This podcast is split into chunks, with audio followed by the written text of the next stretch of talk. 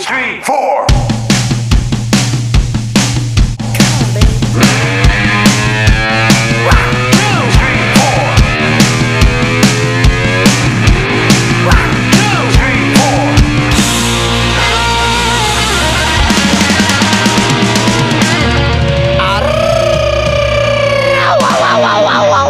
Oi, boa noite, tudo bem? E aí?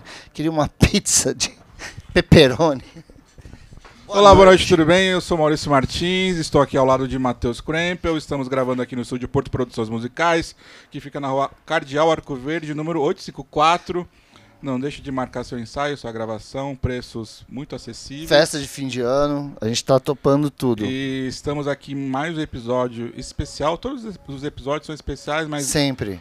Dessa vez eu tenho orgulho de apresentar duas pessoas que, pela primeira vez, acho que a gente pode dizer isso, que Pode. são pessoas de outros estados, né? Ó, também não tinha me ligado nisso. Que, que nisso. até, até então a gente só tava entrevistando gente que era daqui de São Paulo mesmo, né? Mas agora É. a gente tá em outro nível, né? É porque agora a gente conseguiu um patrocínio da Latam, então a gente tá trazendo a Isso. galera de fora. Então se você tiver interesse, liga pro Maurício que ele reserva Não, a passagem. melhor não ligar não, porque eu, eu ainda não paguei a conta desse mês. Mas deixa eu falar, vamos falar aqui, eu estou ao meu lado com Álvaro Dutra, um... É, eu acho que a galera vai, vai se ligar, ah, compositor do Dead Fish. Tá louco? É Mas o cara é de Sônicos, isso. mano. Não é só isso, o cara tem uma longa Carreira trajetória só. na, na música. O cara é importantíssimo aí, não só na cena brasiliense, mas cena brasileira, né? Obviamente. E ao lado aqui de Lucas, da banda Meu Funeral. Muito boa noite. Que eu Você poderia, fa- apresentou o Álvaro ele não deu boa noite, cara. eu poderia, Ele é tímido. tímido. eu poderia me alongar aqui com o meu funeral, mas eu acho que seria bacana. Mas é melhor a gente encerrar logo o funeral, logo o seu, o seu funeral, é isso? Você não quer se alongar com o seu funeral, então a gente vai fazer bem rápido, eu prometo. Ó, enterra logo os filha da puta e vamos pro bar beber. Caraca, o Matheus Não tá é isso? aceleradaço aqui. Isso que acontece quando você tem que fazer, tipo, três coisas ao mesmo tempo. Então eu ainda tô baixando a pressão. Matheus está atendendo o público aqui do estúdio, está gravando podcast, está prestando atenção na campainha. Tem um café que está sendo preparado, então. Não, não tá? Poxa, que pena. Mas enfim. Vai fazer o show com todas as bandas que vão tocar no dia. É, então. Ô, você toca Quer lá, uma cerveja, toca. cara, pra você dar uma relaxada? Hã? Quer uma cervejinha? Não, não posso, eu tomei muita cerveja ontem. Pelo amor de Deus, eu bati a nave ontem. Eu queria começar Pelo primeiro de com Deus. o Álvaro aqui. Álvaro, Oi. eu quero que você, para quem não conhece a sua trajetória, conta pra gente aí seus pelo menos 20 anos da música aí. Um pouquinho do que você já fez, as bandas que você- Só. você tocou. E depois, no meio lá des- desse, dessa, desse papo, a gente fala do Dead Fish, tá? O... Cara, não, eu, o Dead Fish eu acho que é muito importante, eu acho que é, é, o, é como eu tô chegando em muita gente, porra, tremendo orgulho tá chegando através de Dead Fish, eu não vou, não- jamais vou ter vergonha de, tipo, ai, ah, não vai falar de Dead Fish, porra, que- fala aí, sabe? fala pra outra pessoa também, que eu tô, tô- tô envolvido ali. E, porra, pra mim foi uma honra participar do. tra- trabalhar junto com Dead Fish, escrever, né? Eu, eu, eu comecei escrevendo umas músicas pro, pro Vitória, que foi o disco anterior do, que, do Catarse, que foi um. que atrasou e foi uma zona, e que foi o recorde de Catarse e tudo mais. Eu cheguei a escrever quatro músicas ali do Vitória. Que é Vitória, Sem Sinal, Gigante e Inseguro. O Sem E- Sinal é o que eu mais. Acho que é uma das músicas que eu mais gosto. É, foi a primeira que eu fiz. A gente estava conversando antes aqui do processo de, de composição. O Sem Sinal foi uma que ele mandou a música e falou: Ó, tem essa música aqui. Faz alguma coisa. Claro que eu conheço Dead Fish, conheço a linguagem que, que usa, estudei a linguagem de novo para escrever. E entreguei a música ele falou: Ah, ficou ótimo. Tem outra aqui, ó, pra fazer. E aí, Essa e aí foi. Ali a gente ficou, criou essa relação que quando foi o ponto cego, a gente sentou antes para falar. Ponto cego a gente sentou junto e falou agora ele, o Rodrigo falando o que, que ele queria fazer, como que ele queria que funcionasse. Ele, eu quero que tenha uma palavra que se repita em todas as músicas. Puta, Que é tu ponto chato, cego. que é ponto cego. mas pra achar qual é essa palavra, sabe? Tipo, que vai funcionar sem ser uma coisa extravagância, repetindo em todas as músicas, alguma coisa que tenha um contexto que vire o nome do disco. Que não tipo, ficasse, é claro, tem a palavra que tem que ser na- em todas as músicas, mas ao mesmo tempo não tem que ser uma forma repetida, né? Pois é. E, cara, tem um conceito. O, o Ponto Cego tem um conceito que é muito interessante e que não fica tão evidente ali, porque é um, é um disco conceitual. Ele tá conectado, de certa forma, a todas as músicas.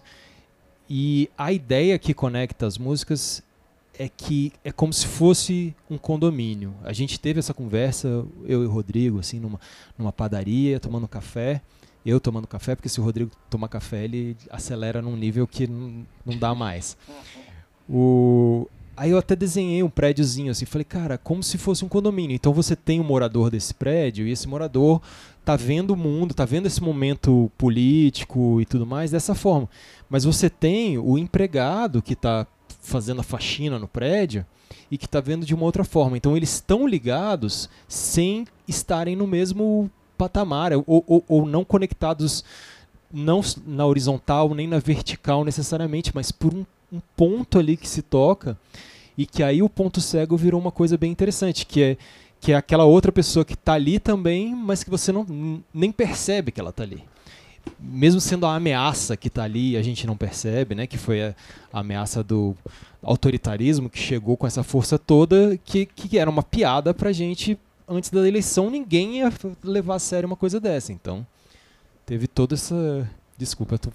Não, mas eu acho interessante. Não, pô, tô Eu acho interessantíssimo essa conversa já. Vamos falar logo de cara disso, porque você revela, revela um pouco dos bastidores a respeito da criação de um álbum, né, das músicas. Mas, cara, fala um pouquinho assim. É que você é de Brasília, certo?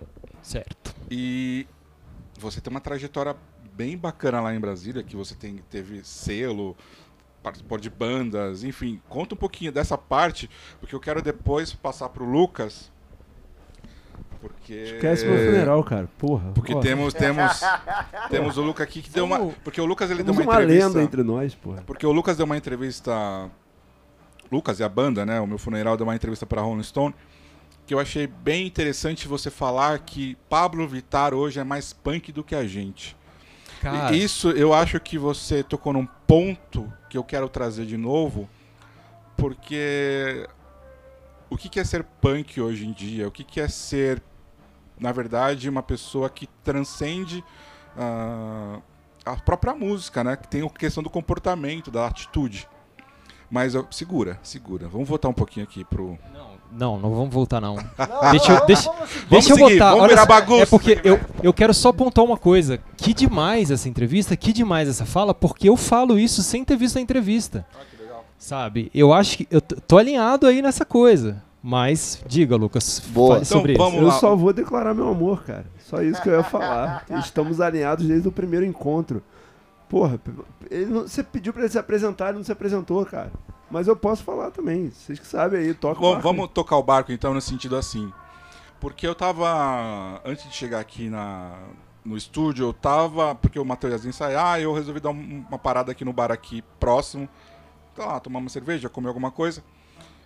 E eu tava vendo um vídeo aqui no celular falando. E aparece a Pablo Vittar falando de que quando o Lula vencer as eleições de 2022, ela quer fazer a participar da festa da vitória. Que ela vai estar de vermelho e tudo mais, e falando da importância. E ela falou da importância que o Lula teve na sua própria vida, na vida da sua família. Né? Que ela teve programas ali que ela participou e que só vieram à tona por conta do governo do, do Lula. Do PT, nesse caso. E eu queria que você falasse, então. Primeiro, porque, pra quem não conhece meu funeral, é uma banda assim. Eu, particularmente, acho, se eu tiver errado, você fala, tá? Que ela mistura humor, ela mistura sarcasmo, ela mistura ironia, ela tem uma pegada punk com uma pegada pop, mas que ao mesmo tempo não é nada disso. Que é. Tem bases ali que eu acho bem interessantes, interessantes no sentido de que tentam enxergar a música de uma outra forma e não fazer aquela letra mais mais comum. Eu queria que você falasse ah, não só por que, que a Mi Funeral tem esse objetivo, da onde partiu a Mi Funeral nesse sentido, e que se você falar, falasse agora do punk como. Não sendo punk como só estilo de música, mas também como atitude, como comportamento. Porra. Vamos lá. É, cara, tem, tem uma banda japonesa chamada Vivisic. Não sei se vocês já ouviram, que é do. que o Mozini lançou. E o primeiro EP deles chama Punks Were Made Before the Sound. E, sei lá, eu acredito muito que o punk vai muito além da música, beleza, ali, anos 70 rolou o movimento, a nomenclatura, mas a, a transgressão que o punk traz tá na história da humanidade, assim. E eu acho que, olhando em perspectiva hoje, sei lá, tu vê a Pablo no Rock in Rio dando entrevista com a camisa Bad Religion. Porra, isso é muito foda, tá ligado? Ah, porque ela nem sabe o que é Bad Religion. Ou a Anitta com a camisa do, do Ramones. Ah, acho que Ramones é uma marca.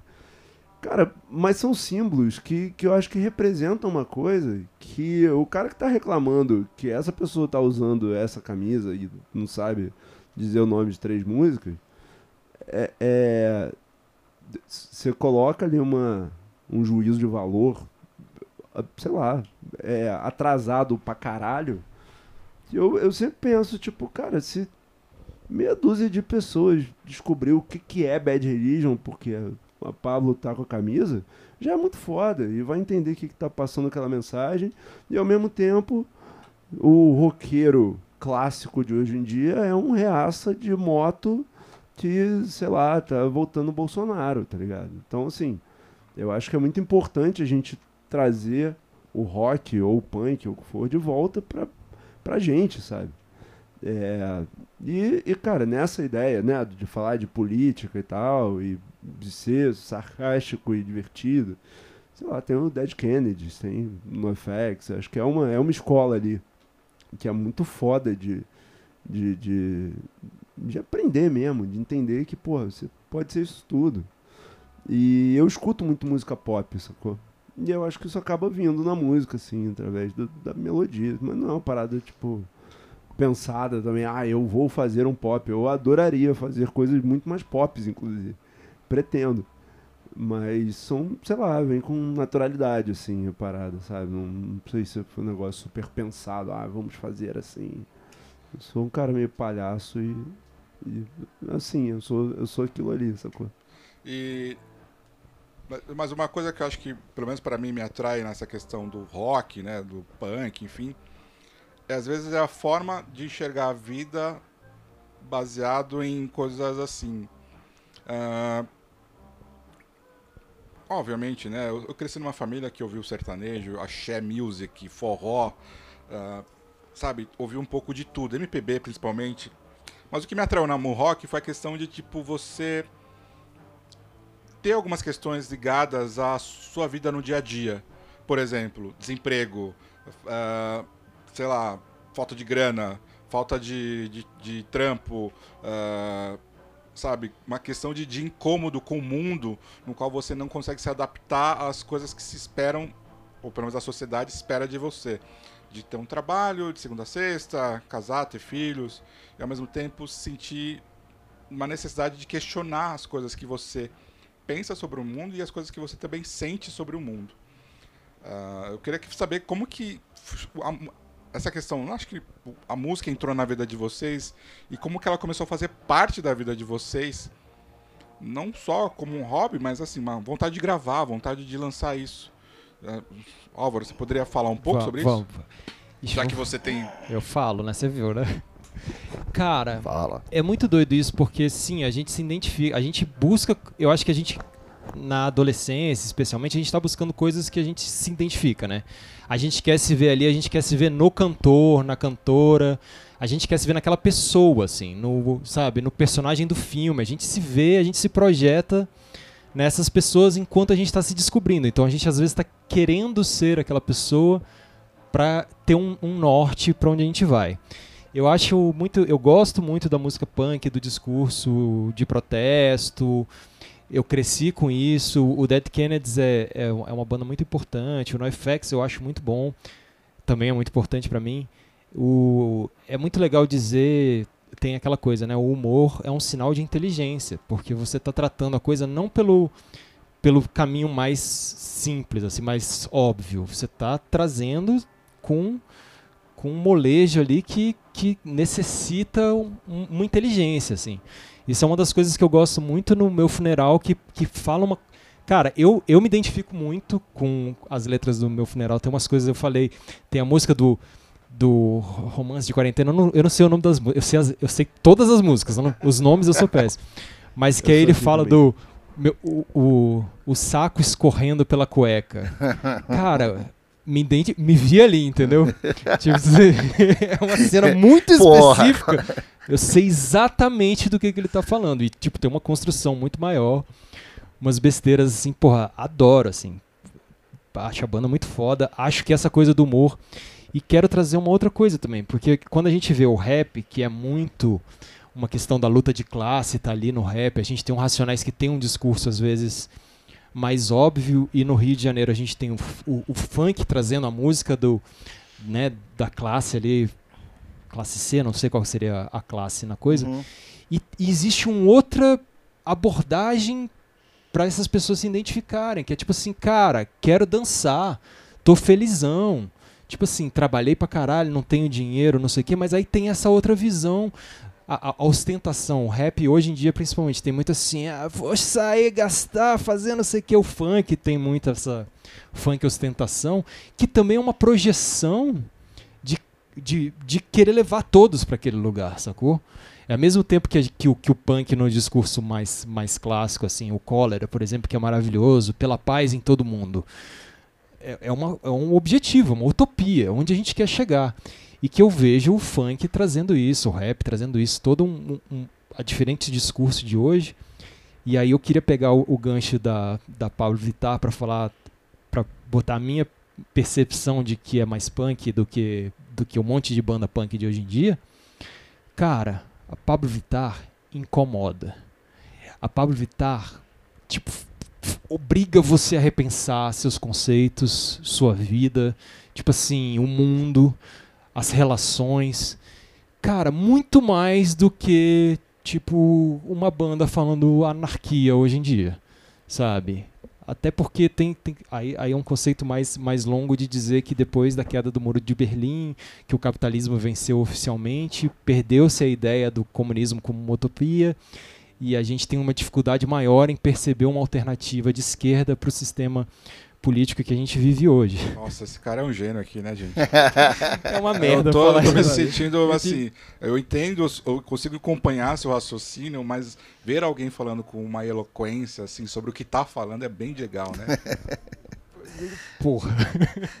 Mas continua, E ele fica tímido. Vou ter povo, desculpa, vou Quebrou. parar de interromper essas coisas. É, ele ficou tímido. Não fique, não, Álvaro, por favor. Não, mas é essa coisa, tipo assim, um discurso, tava, tava conversando com o Lucas aí, um discurso muito de, de hoje em dia, o feminismo, a questão de raça é um discurso que é presente, a questão do, de gênero é uma, é uma questão, é um debate atual.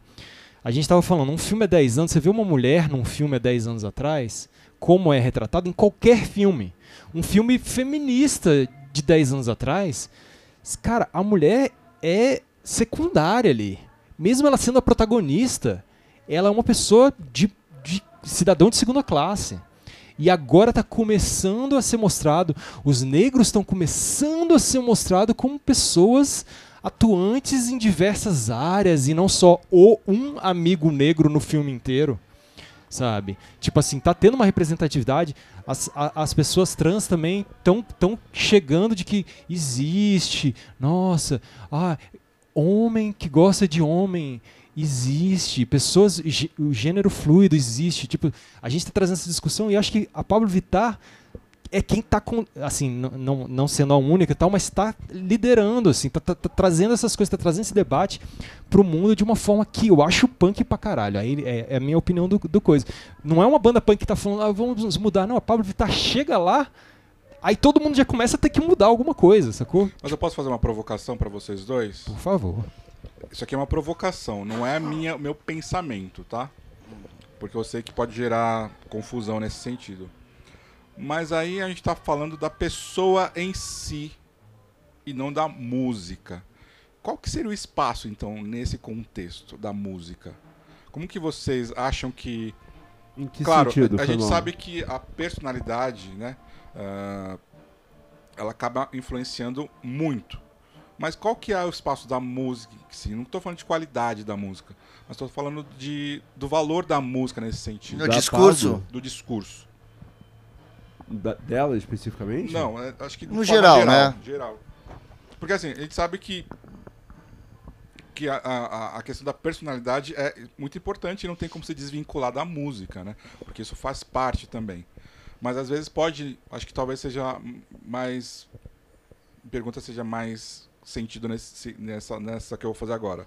Talvez a pessoa aparece mais do que a própria música e talvez não deveria ser talvez a música e depois a pessoa. Aí é uma provocação, não é meu pensamento.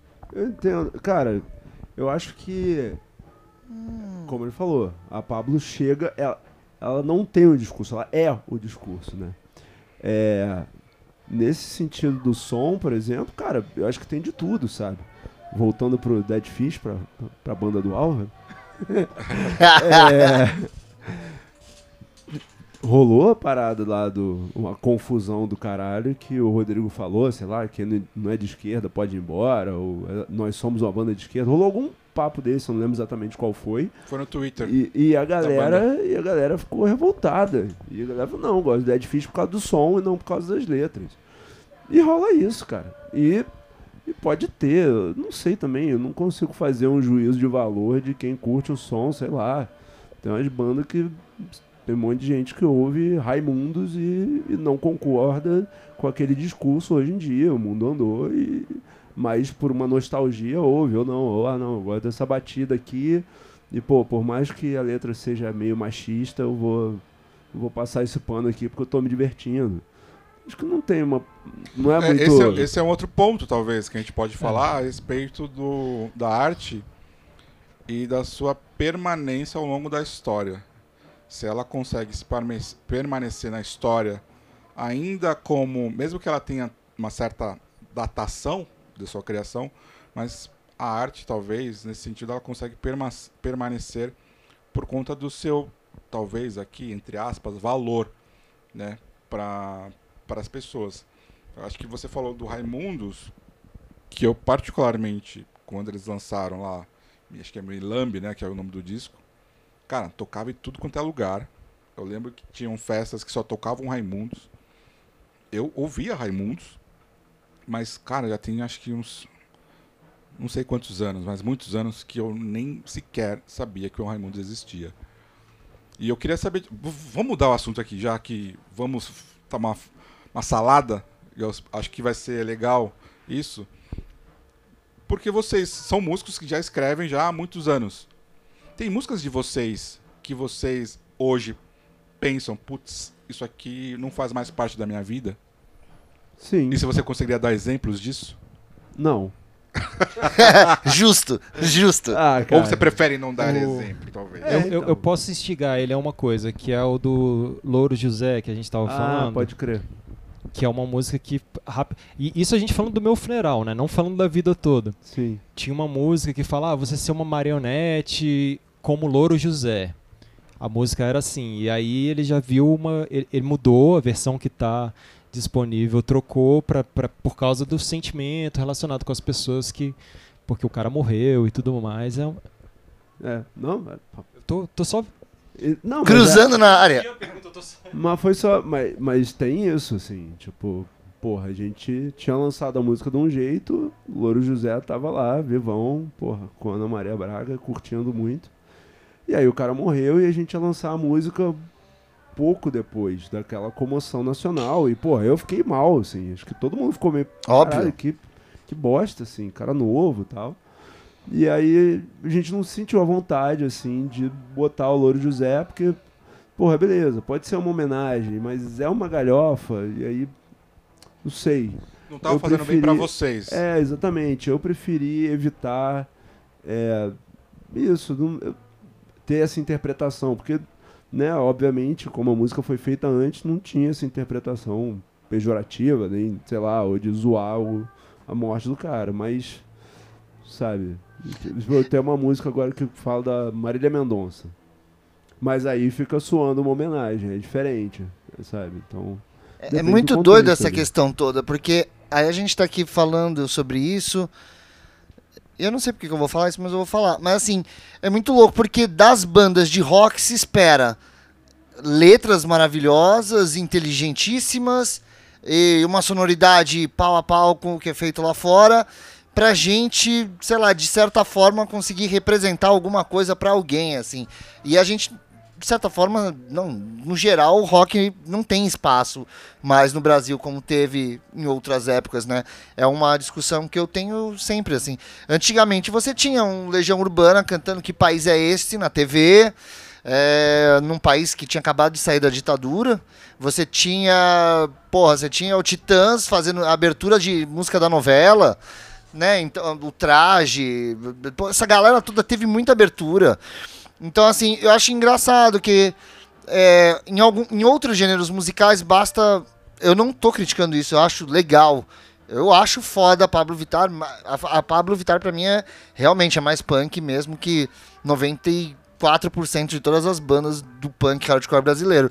Mas, assim, acho muito doido isso, né? Porque a gente não consegue botar nada lá que tenha uma. pra simbolizar alguma uma parada. Então o roqueiro tá ficando essa palhaçada, né, cara? Assim, o- a gente, a gente mesmo que toca, que tá envolvido no rolê, roqueiro, a gente. Ai, a gente mesmo tem preguiça de roqueiro. Fala, caralho, mano, maluco de moto, ah, puta, conservador, que não consegue escutar o disco novo da ACDC, tá ligado? Porque pra ele já tá ruim. Pô, não, mano, o bagulho mesmo é Back in Black. Pô, Guns N' Roses lançou música nova. Pô, isso aí não é Guns N' Roses, mano. Porra, velho. Saca? Então é, é muito foda. Eu fico. É, é muito foda ter uma banda de rock no Brasil. E o que no caso de vocês, assim, no caso, no caso do Álvaro, é muito foda. Assim, eu gosto, e no, no de vocês, as letras abordagens totalmente diferentes, óbvio. Uma abordagem um pouco mais séria. E a sua, a- eu gosto da, da abordagem de vocês, que ela é debochada. E eu sinto falta disso no rock nacional. Porque o, o Raimundos, quando apareceu, ah, beleza, Raimundos é, ah, falava buceta, cu e chave, sei lá o que, qualquer merda, bagulho mongol. Mas assim, naquela época, cara, era interessante, assim, não tinha maldade, tá ligado? Tipo, todo mundo curtia, só que era chocante, aquilo foi importante. Tipo, sabe, foi, foi anárquico, tipo, porra, na televisão tem, ah, ela, ah, porra, tinha as namoradas, assim, amigas, todo mundo ia na porra do show do Raimundo, cara, ah, ela pegou no meu pau, pôs na boca e depois ficou de quatro, eu what the fuck? Hoje eu olho pra trás e falo, cara, como assim? Mas naquela época era importante, tava todo mundo querendo falar, ah, foda-se tudo. E, e eu acho que hoje vocês trazem um pouco desse humor que eu acho que é legal. Obviamente, um um discurso atualizado e, porra, tá ligado? Passando uma porra de uma mensagem. Que é o que precisa, é o que o rock sempre fez. Então, eu não sei, é muito doido, né? Essa questão, né, cara? Por exemplo, É. você não tem. O, o roqueiro, sempre quando ele, ele não. É, é, por exemplo, a Pablo Vittar de novo. A Pablo Vittar, ela tá lá parada com a camisa do Bad Religion, ela é um statement. Foda-se. Foda-se a porra da música dela. Cara, mas foda-se assim, a música dela também não, porque se ela fala, ela canta de amor e é ela. É óbvio. E do E, jeito tipo, isso dela. é muito importante. e do estilo então você fala, dela. mas ela não tá me dando um, um mapa da utopia que nós Não, vamos é. seguir. Não, mas ela tá cantando de, é ela cantando de amor, velho.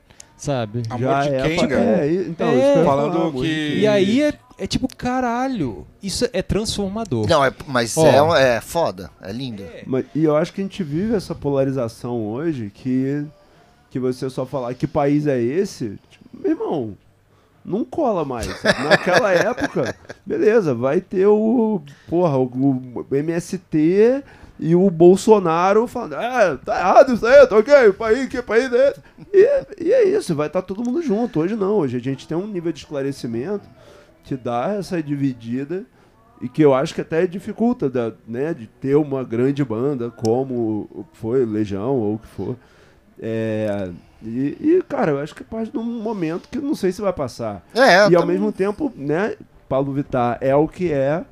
E tu, cara, tu vai conversar com, sei lá, o motorista do Uber ali. Ah, essa porra, viado, não sei o quê, mas tá ouvindo, sacou? Porque tá tomando. Não, Mas tá não, sendo- é capaz de não saber Tá- que tá, tá, Tá ouvindo. ficando nervoso, porque, tipo, tá, tá Sim. ele fica nervoso quando ele vê a imagem. É. Quando ele não vê a imagem, ele escuta a música, Mas- ele não se incomoda. Cara, tinha uma música do, do Diplo com a Pablo, não sei se vocês viram esse comentário, que era muito foda, tipo. E era o clipe, assim, Aham. os dois pegavam e tinha um comentário que, tipo, pô, esse Pablo aí eu tô ligado, mas quem é essa gostosa que ele tá pegando? que era a Pablo, no caso. Pode. Ó, eu vou. eu- eu já- vocês já viram que eu sou chato, né? Mas eu vou pegar três coisas que você falou aí. É, eu, eu sou de Brasília, né? Cresci, eu, eu peguei, eu comentei, eu peguei o Raimundos antes de lançar o disco, então era o, o show da, da minha cena de adolescência acontecendo ali, e aí, era, aí depois virou uma banda da minha cidade que virou uma banda gigantesca, então tinha uma, tem uma relação afetiva e tudo mais. Eu, o DFC é uma banda que eu cresci Nossa, ouvindo. DFC. Eu fui hold do DFC na época do, do segundo disco, que é a Igreja Quadrangular do Triângulo Que é o Redondo. clássico esse aí, né? Tipo, eu viajei com eles pra vários lugares e tudo mais. Cara, você, você fala da- do momento de transformação do Brasil. Eu vejo, hoje, em retrospecto, eu vejo que é o começo do fim da censura. E aí os caras chegam e falam. Pum. Total.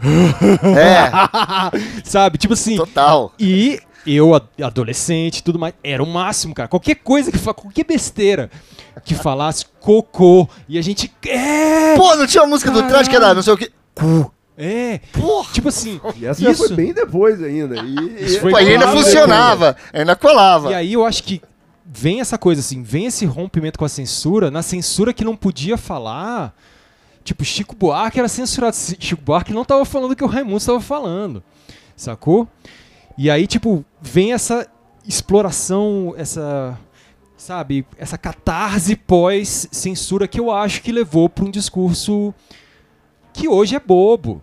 É bobo porque é isso. Você tava, você tava aproveitando aquela liberdade que você até vê onde pode e tudo mais. E aí tem um documentário que é muito legal, que é o Riso dos Outros, que fala sobre a evolução do humor, que é isso, que a gente é pra rir, que o humor do meu funeral é o humor. É tipo assim, é o. Não, não vou comparar com o Raimundos, mas o, o Raimundos tem um humor que hoje tá envelhecido, envelheceu porque Ficou por causa datado. de né? tudo, ficou datado.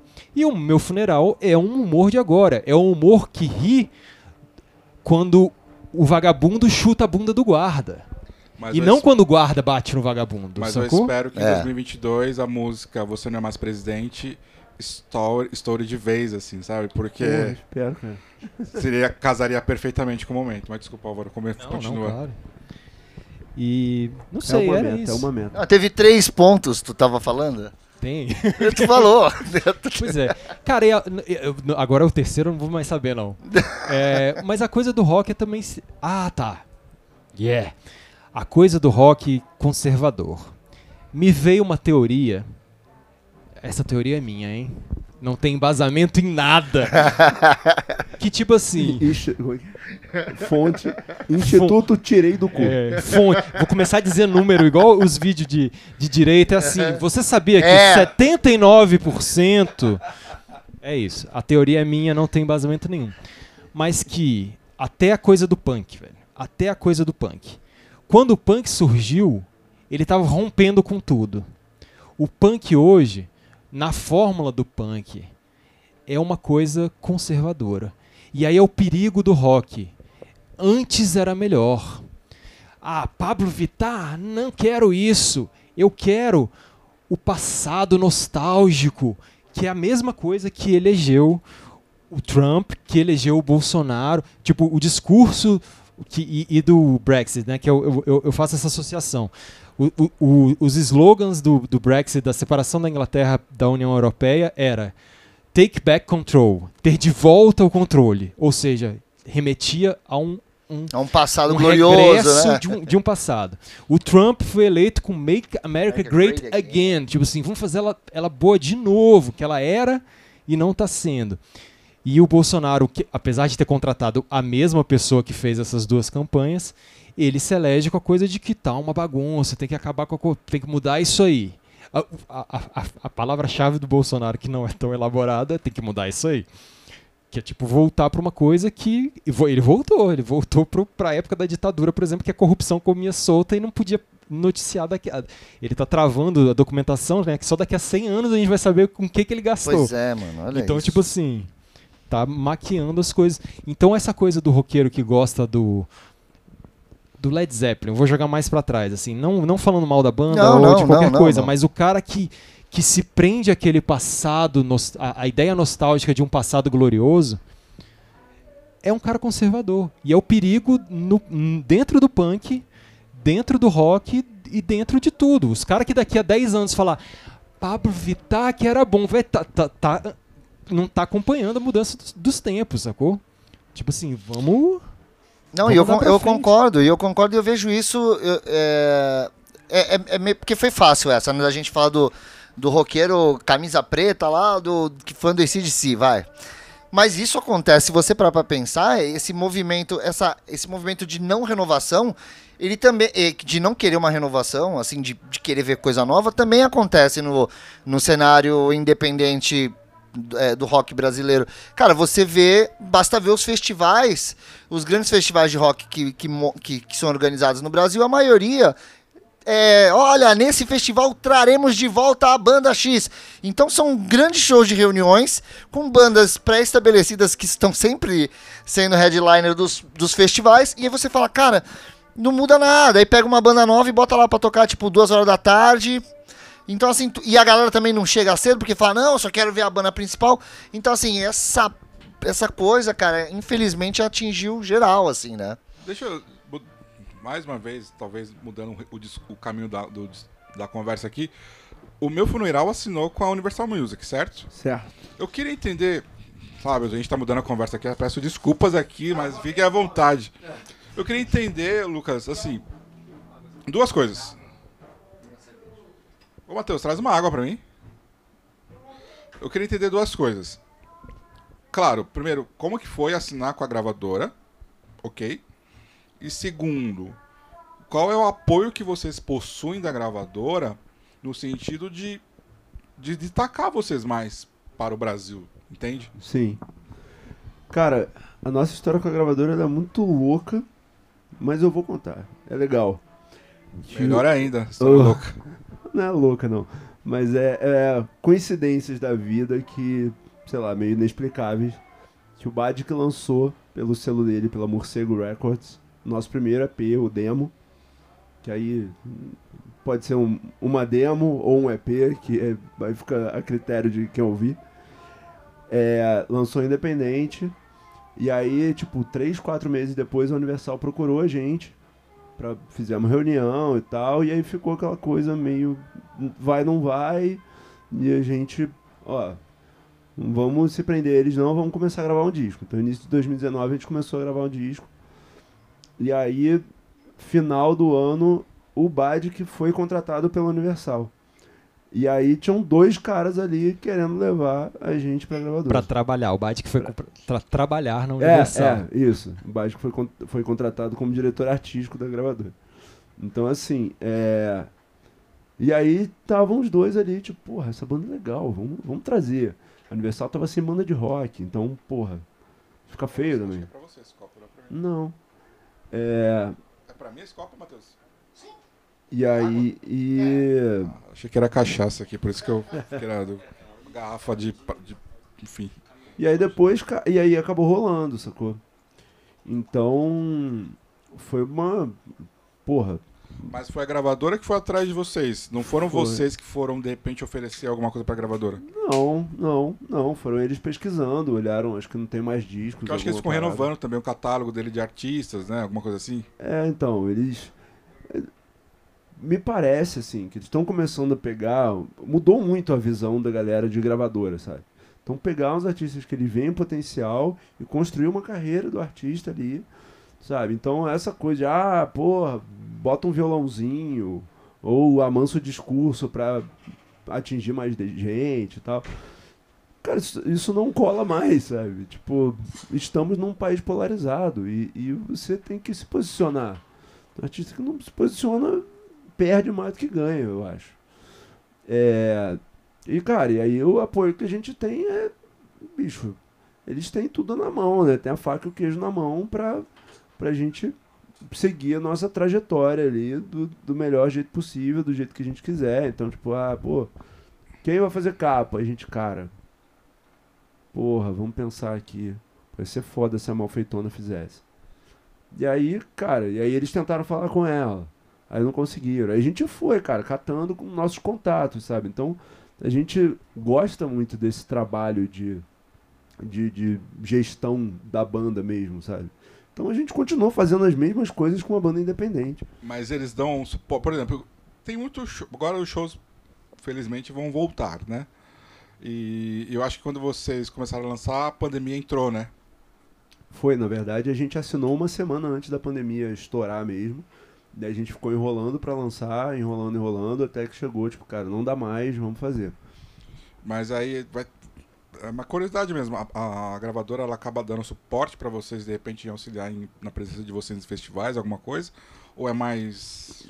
Cara, eu não sei ainda, não chegamos nessa etapa. Ah, porque seria legal, né? Mas tem entrada, assim, eles têm reuniões lá deles e tal. Tipo, lá, imagino que o Rock in Rio Botar vocês no Lollapalooza, de repente, botar vocês num, num... Qualquer outro festival que vai... A primeira vez que vai estar aqui no Brasil, que você esqueci, o... Primavera, Primavera. Sound. Primavera ah, eu Sound. vi hoje esse bagulho. Porra, velho. Mas, o- olha legal, só, né? é- Tá vocês lá, né? De Claro. repente, né? Mas eu acho que só, só de, da gente estar com a gravadora, sabe? Tipo, ah, porra, essa banda aqui é da Universal, já dá uma. Eu chamo ali, opa, vamos ver que, que Mas porra é Tava- essa. De- de- eu- deixa eu, deixa Vai, eu continua. Ra- rapidinho, guarda essa ideia aí. Mas é uma impressão que, que a gente tem. Até uma impressão antiga, né? De que gravadora pega, contrata um artista, banca tudo, bota ele lá no castelo para gravar o disco e tudo mais. Eu acho que a gravadora hoje em dia, e que acredito seja o caso, o Lucas está aqui para confirmar, eles estão atrás das bandas que fazem todo o corre. Uma banda que, tipo assim, faz coisa pra caralho, tá produzindo pra caralho, tá crescendo pra caralho. A gravadora vai lá e fala, tá, você e pega. Eu acho que. Eu, eu tenho a impressão de que foi esse o caso, porque o meu funeral lançou a, a- demo, né? Caralho, cresceu muito, foi muito rápido, tipo, todo mundo ouvindo, um monte de gente, cresceu pra caralho. E aí que, que chama a atenção da, da gravadora. Não é mais aquela coisa de, pô, não é tanto investir num artista, é tipo pegar uma pessoa que trabalha, não é isso? Sim, sim. Mas- Acho que é por aí. Mas são duas questões. A primeira é que, apesar de vocês terem lançado o EP e atraído a atenção da gravadora, não significa também que vocês começaram agora. Vocês estão, tipo, há pelo menos quantos anos já nas, tocando, fazendo música? Cara, Conhecendo gente. cara, foi rápido. Ah, não, A banda tem o quê? Uns conhecendo 3, gente- 4 anos? É, a banda é do a banda em si, de mas vocês estão na 2018. música e Ah, não, é, tá todo mundo na música um conhecendo tempo gente. pra Porque, caralho. porque sim. legal da música é isso também. Você Sim, fazendo sim. show, conhecendo gente. Sabe? Tá ali fazendo contatos. Sim, é, eu conheci o, o Fazendo Henrique pontes, né? fa- Cara, não lembro o ano, assim, mas a gente começou a conversar muito, assim, ele gostava das minhas músicas, então realmente é uma construção aí de, de carreira mesmo, assim, que envolve inclusive vir a São Paulo, estar aqui com vocês, trocando ideia, conhecendo a galera que tu conhece pela internet e, e vai criando esses laços, essas pontes e essas amizades que com quem tá trabalhando, sabe? Acho que a gente meio que se atrai, assim, sei lá, eu me considero o melhor amigo do Álvaro hoje, a gente se conheceu anteontem. Mas A, a gente tá numa semana intensiva aqui pra ver se se vinga essa amizade ou se, se acaba. Exatamente. Domingo a Mas- gente vai saber se a gente vira melhor amigo ou se a gente Mas vocês estão aqui e acaba. juntos, compromissos da trampo ou Eu- coincidência? Coincidência. Eu mudei pra São Paulo. Essa é uma parte da, da minha biografia que a gente não vai falar, porque o episódio é Pablo Vittar é mais punk que você, é o nome do episódio. Boa! Mas eu mudei pra São Paulo um mês antes da pandemia. Então tô adorando morar aqui porque eu fico dentro do apartamento durante dois anos. E não conhecia o Lucas. A gente se viu, teve o show do Bad, que o Bad que é o vocalista do Carbono, o Henrique. Ele tem um projeto solo que ele veio tocar no Partisan só violão e voz. Matheus tava lá, o Lucas tava lá, eu, eu, tava tava, lá lá. também. Tava lá? Aí. E aí eu vi o Lucas eu falei, cara, eu conheço esse cara. Quem é esse cara? E, e, velho, eu sou ruim, eu não vejo as coisas no YouTube. Então eu não tenho essa imagem clara dele. Aham. Aí no dia seguinte eu falei, cara, você tava lá. Acho que a gente vai se ver. A gente se viu na festa do Zander. Que foi sábado agora. É. Ficamos lá, trocamos ideia, enchi o saco dele, botei, tipo, dei que trabalhar, apresentei pra todo ah, mundo. nem fudendo, cara. Foi lindo aquilo, pelo amor de Deus, cara. Isso me ganhou meu coração. E eu fiquei, porra, fiquei impressionado, assim. Realmente foi Foi foda, foi emocionante, assim. E foi, um, foi, foi uma festa legal. O Zander tocou, fez um show não anunciado, um pocket show ali. Porra, bom pra caralho, som bom pra caralho. Todo mundo feliz, assim, amigo. Foi uma coisa linda. E aí marcamos um café pra, pra segunda-feira. Vamos tomar um café? Vamos. Ficamos tomando café, conversando. Cinco horas eu, eu marquei, a hora que eu fui embora. Foi. A gente marcou uma hora, ficamos cinco horas trocando ideia. Caralho. Aí ontem Que ele legal. foi jantar na casa do pessoal, me chamaram. Eu falei, cara, ó, é o seguinte, eu não, não, tô, não tô te estoqueando. Não, não, não, não, não, não. Pera aí, você cortou uma parte. Chamaram ele, ele ficou recusando. Aí ficou recusando. Aí mandaram uma foto comigo e tá bom, então eu vou.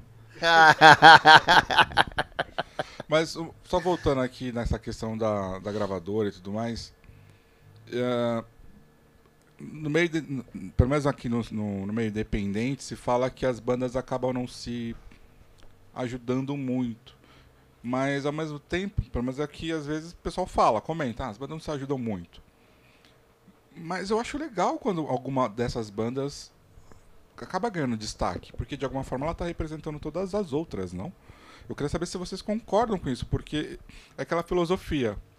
Existe alguém de nós lá Sim, que cara, pode, enfim, mesmo que as coisas não vinguem do jeito que a gente gostaria que vingassem, mas eles estão lá de uma certa forma representando a gente, dizendo que música ela pode conquistar muita, muito, muitas pessoas aí pelo país, pelo mundo. Porra, é, é foda eu falar isso do, desse lugar que, que você tá colocando como se a gente fosse uma. Não, mas peraí, Ah. eu tava vendo lá os, os números de, de ouvintes do- de vocês no Spotify. Sim, sim. O número de vocês são muito bons. Não, Claro, é, não dá pra comparar, por exemplo, com, com outras bandas, principalmente as internacionais, que passa de um milhão, por exemplo. Não, óbvio. Mas vocês têm um, um alcance hoje bem bacana, né? Sim, sim. Não, Cara, isso é muito maneiro. Eu acho. hum, Mérito mas de assim, vocês, né? Porra, obrigado. É, mas eu digo que eu chegar e falar, pô, é, as pessoas deveriam estar muito felizes da gente estar assinado com a gravadora. Sei lá, foda-se se vão ficar felizes ou não. Eu fiquei feliz pra caralho de, de assinar e. Mas, por exemplo, eu lembro quando o CPM tocou no Rock in Rio, eu falei, cara, sabe, esses caras vieram de onde eu, eu sei lá, eu via pequenininho ali, a banda crescendo. E ver os caras num, nesse grande festival, todo mundo cantando, porra, é emocionante, assim, é do caralho. Eu, eu com ele, eu lembro que esse episódio, assim, foi uma parada que pra mim foi. Eu senti muito isso, assim. É. Cara, mesmo o Glória tendo o hate que ele sofreu, Sim, eu gostei de ver o Glória lá, cara. então. Porque era uma banda que, tipo, assistia no hangar, tá ligado? Aham. De repente os caras estão custando palcos, assim, gigantescos. Isso é muito foda, sabe? É? Eu não, não tenho, não consigo ter, eu não tenho essa mentalidade de eu quero tal banda só pra mim, sabe? Que é uma coisa que acho que o independente sofre muito, essa síndrome do underground, assim. Ah, É. bom era bom era quando tocava ali no, sei lá. Deixou de ser meu. É, e aí fudeu. E aí todo mundo. Agora tem Patricinha gostando. Cara, eu acho foda, assim. Eu tô assinado com uma gravadora pra furar bolhas mesmo e pra alcançar o máximo de pessoas possível dentro do que eu acredito. do- do- Vocês têm uma- um, um, um contrato de vocês lá de lançar um, um determinado período de tempo músicas, disco, EPs ou não? É, ainda não, não, não aconteceu essa parte, então não, não vamos comemorar. Mas, mas a princípio. E, Cara, vou sempre, talvez meio desviando, mas é uma coisa importante pra falar, que é tipo, nem todo mundo pode estar no pódio, sabe? Tipo, a banda tá com a gravadora, porra, legal. Aí você quer tá na gravadora, tipo, quero estar na gravadora também. É, A verdade é essa, da vida toda. Posso assumir isso hoje, vindo do punk rock, não sei o que. Eu queria ter uma assistência pra me ajudar a fazer as coisas, gostaria. Eu convivo a coisa do Dead Fish, por exemplo. Porra, Dead Fish, 31 anos de banda. Fazendo show, trabalhando, teve a deck, não teve a deck, fez não sei o que, turnê o caralho. Velho, a banda tá num, num, num patamar fudido, assim. Não sei, não sei comparar o número de ouvintes, o número de público, mas beleza, são bandas diferentes. Então, vamos dizer, aqui nessa conversa aqui, eu vou citar duas pessoas que estão no pódio. Dead Fish está no pódio, meu funeral está no pódio, não, não sei em que posição e tudo mais. E a gente fica, pô, tem que ajudar as bandas, tem que fazer as coisas. A real é que a gente tem que ter uma coisa, o senso de comunidade. A gente tá junto. Não estamos todos no pódio. O trabalho que o meu funeral faz, que o Lucas faz, é um trabalho, cara. O bicho tá fazendo sozinho lá. Tá, o- tem o, é o baterista, alguém que cria o conteúdo, fica lá horas pensando pra criar um vídeo de 30 segundos. O próprio cara, não é a gravadora que tá pagando ele pra fazer isso. É o bicho desempenhando uma função. Você vê essas bandas, o Zander, que eu citei aqui, caralho, velho, o, o- o, Gabriel tá, tipo, virou influencer, assim, ele, ele troca ideia, fala de gravação, de produção, não sei o quê. Ele tá dedicado ali a fazer uma coisa, a construir uma base de público, que aí você vê o show dos caras na festa de lançamento, vai ter o show de lançamento mesmo em fevereiro, tipo, uma coisa que ele mesmo construiu ali, sacou? Então, tipo assim, existe o trabalho, porra, existe, existe o mérito também de um, de um trabalho que, que a gente nunca vê, né? O sucesso a gente vê a pessoa. E olha lá, tá no Rock em Rio. A gente esquece que a pessoa não dormiu pra pegar o avião, pra ficar duas horas da tarde tomando sol, passando som, pra chegar e fazer o show que a gente vê. E a gente se desliga da coisa da base, que é o mesmo, mesmo problema. Mano, o Brau já apontou isso aqui. Que a gente tá perdendo a coisa da base. Tipo assim, as bandas menores, a gente, a gente tá aqui, tá junto, tem que estar tá junto, tem que, de certa forma. Também eu acho muito desgastante essa exigência de, cara, vai lá, curte, compartilha, dá, dá, dá três cambalhotas, sabe? Faz um negócio. Eu me, eu, me, eu me sinto mal quando eu, quando eu recebo mensagem assim, que eu falo. Não é assim, Tipo, né? É, é- é. não é. É foda, sabe? Tem. É. Tipo, pô. Eu acabo pegando bode. Eu acabo pegando bode. Sim. Eu falava, caralho, tava na- eu tava pra ouvir.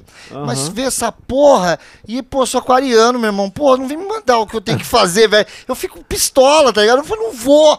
Eu tava louco pra ouvir, mas não vou, porque você veio falar pra eu ouvir agora. Cara- E ainda pediu pra compartilhar. Eu nem sei se eu gostei, cara. Cara, mas eu acho, eu acho que isso é uma parada também, sei lá, de uma falta de educação nossa. A gente não aprende a ter banda. E aí a gente não aprende o que, que é inconveniente também que é descabido, sabe? Eu acho que. Eu não sei, eu, eu tenho uma dificuldade de achar que a galera é folgada por ser folgada. Ela só tá completamente perdida, sem saber fazer ideia de como que E vai olhando- sair não, não ter mais disco que amigos, sabe? É, e olhando pro próprio umbigo, porque ela quer que faça isso, mas se todo mundo fizer isso, Sim. cara, acabou rede social. Sim. Porque vai ser um. Isso. Me Puta segue de pariu. volta. Aí você vai assim, É. me segue de volta e dá um like. Beleza. Aí. ó, Quem nunca caiu, né? Só, obviamente, eu já caí de falar, tá bom, pô. Eu achei meio, meio de too much, assim, mas vamos lá, né? Aí eu vou lá, dou like, sigo o cara. Pô, que maneiro, né? Olha só o trabalho, é, mais ou menos, mas beleza. Aí, de repente, eu vou... eu- eu- eu- tive uma curiosidade, falei, deixa eu ver se... Ô, esse cara não curte porra nenhuma do que eu faço, não segue o meu trabalho. Eu falei, vai tomar no do teu cu, tirei, foi para, não cai mais. Não, e não eu- cai mais essas eu- coisas, velho. Vai, vai. Ó, é a coisa do- da construção de uma comunidade que, que a gente quer. Tá no palco do hangar, tá no palco do Rock in Rio, mas a gente não quer pegar o equipamento, chegar lá às duas da tarde num showzinho, não sei aonde, montar tudo, tocar pra cinco pessoas, depois tocar pra dez, depois tocar pra ninguém. Ninguém quer fazer essa parte. Ninguém quer ir nessa parte. Aí fica uma coisa injusta e, e, tipo assim, Cara, mas eu, é, eu não sei, eu tô, eu tô pensando em outro, em outros, outro perfil de, de galera, assim, que acho que se estende um pouco pra banda, que eu tava até conversando com o Bill ontem, do cara que, tipo, pô, quero ter banda.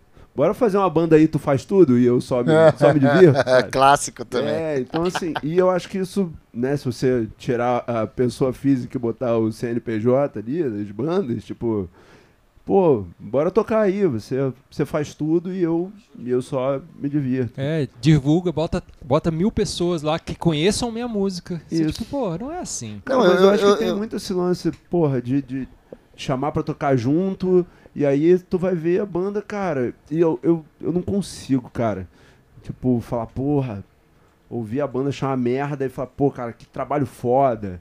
Eu- no máximo, pô, parabéns pelo trabalho aí. E, e, cara, beleza, podemos estar junto aqui, tomar uma cerveja, ninguém é obrigado a gostar da banda de ninguém, e tá tudo bem, assim, Isso, vou... é, é outra parada que é foda, né? Você ter a liberdade de falar, pô, cara, não é um tipo de som que eu curto, não, não me identifico. E tá tudo certo, mas, pô, gosto de você. Acho que tua banda trabalha pra caralho, muito bem. Porque aquele negócio, que- esse negócio que você falou de trampo, cara, eu, eu, eu conversei acho que com o Dan uma vez e tava falando, cara, meu irmão, o bagulho é foda. A gente tava conversando o quanto que as pessoas não sabem justamente sobre essa questão de trabalho.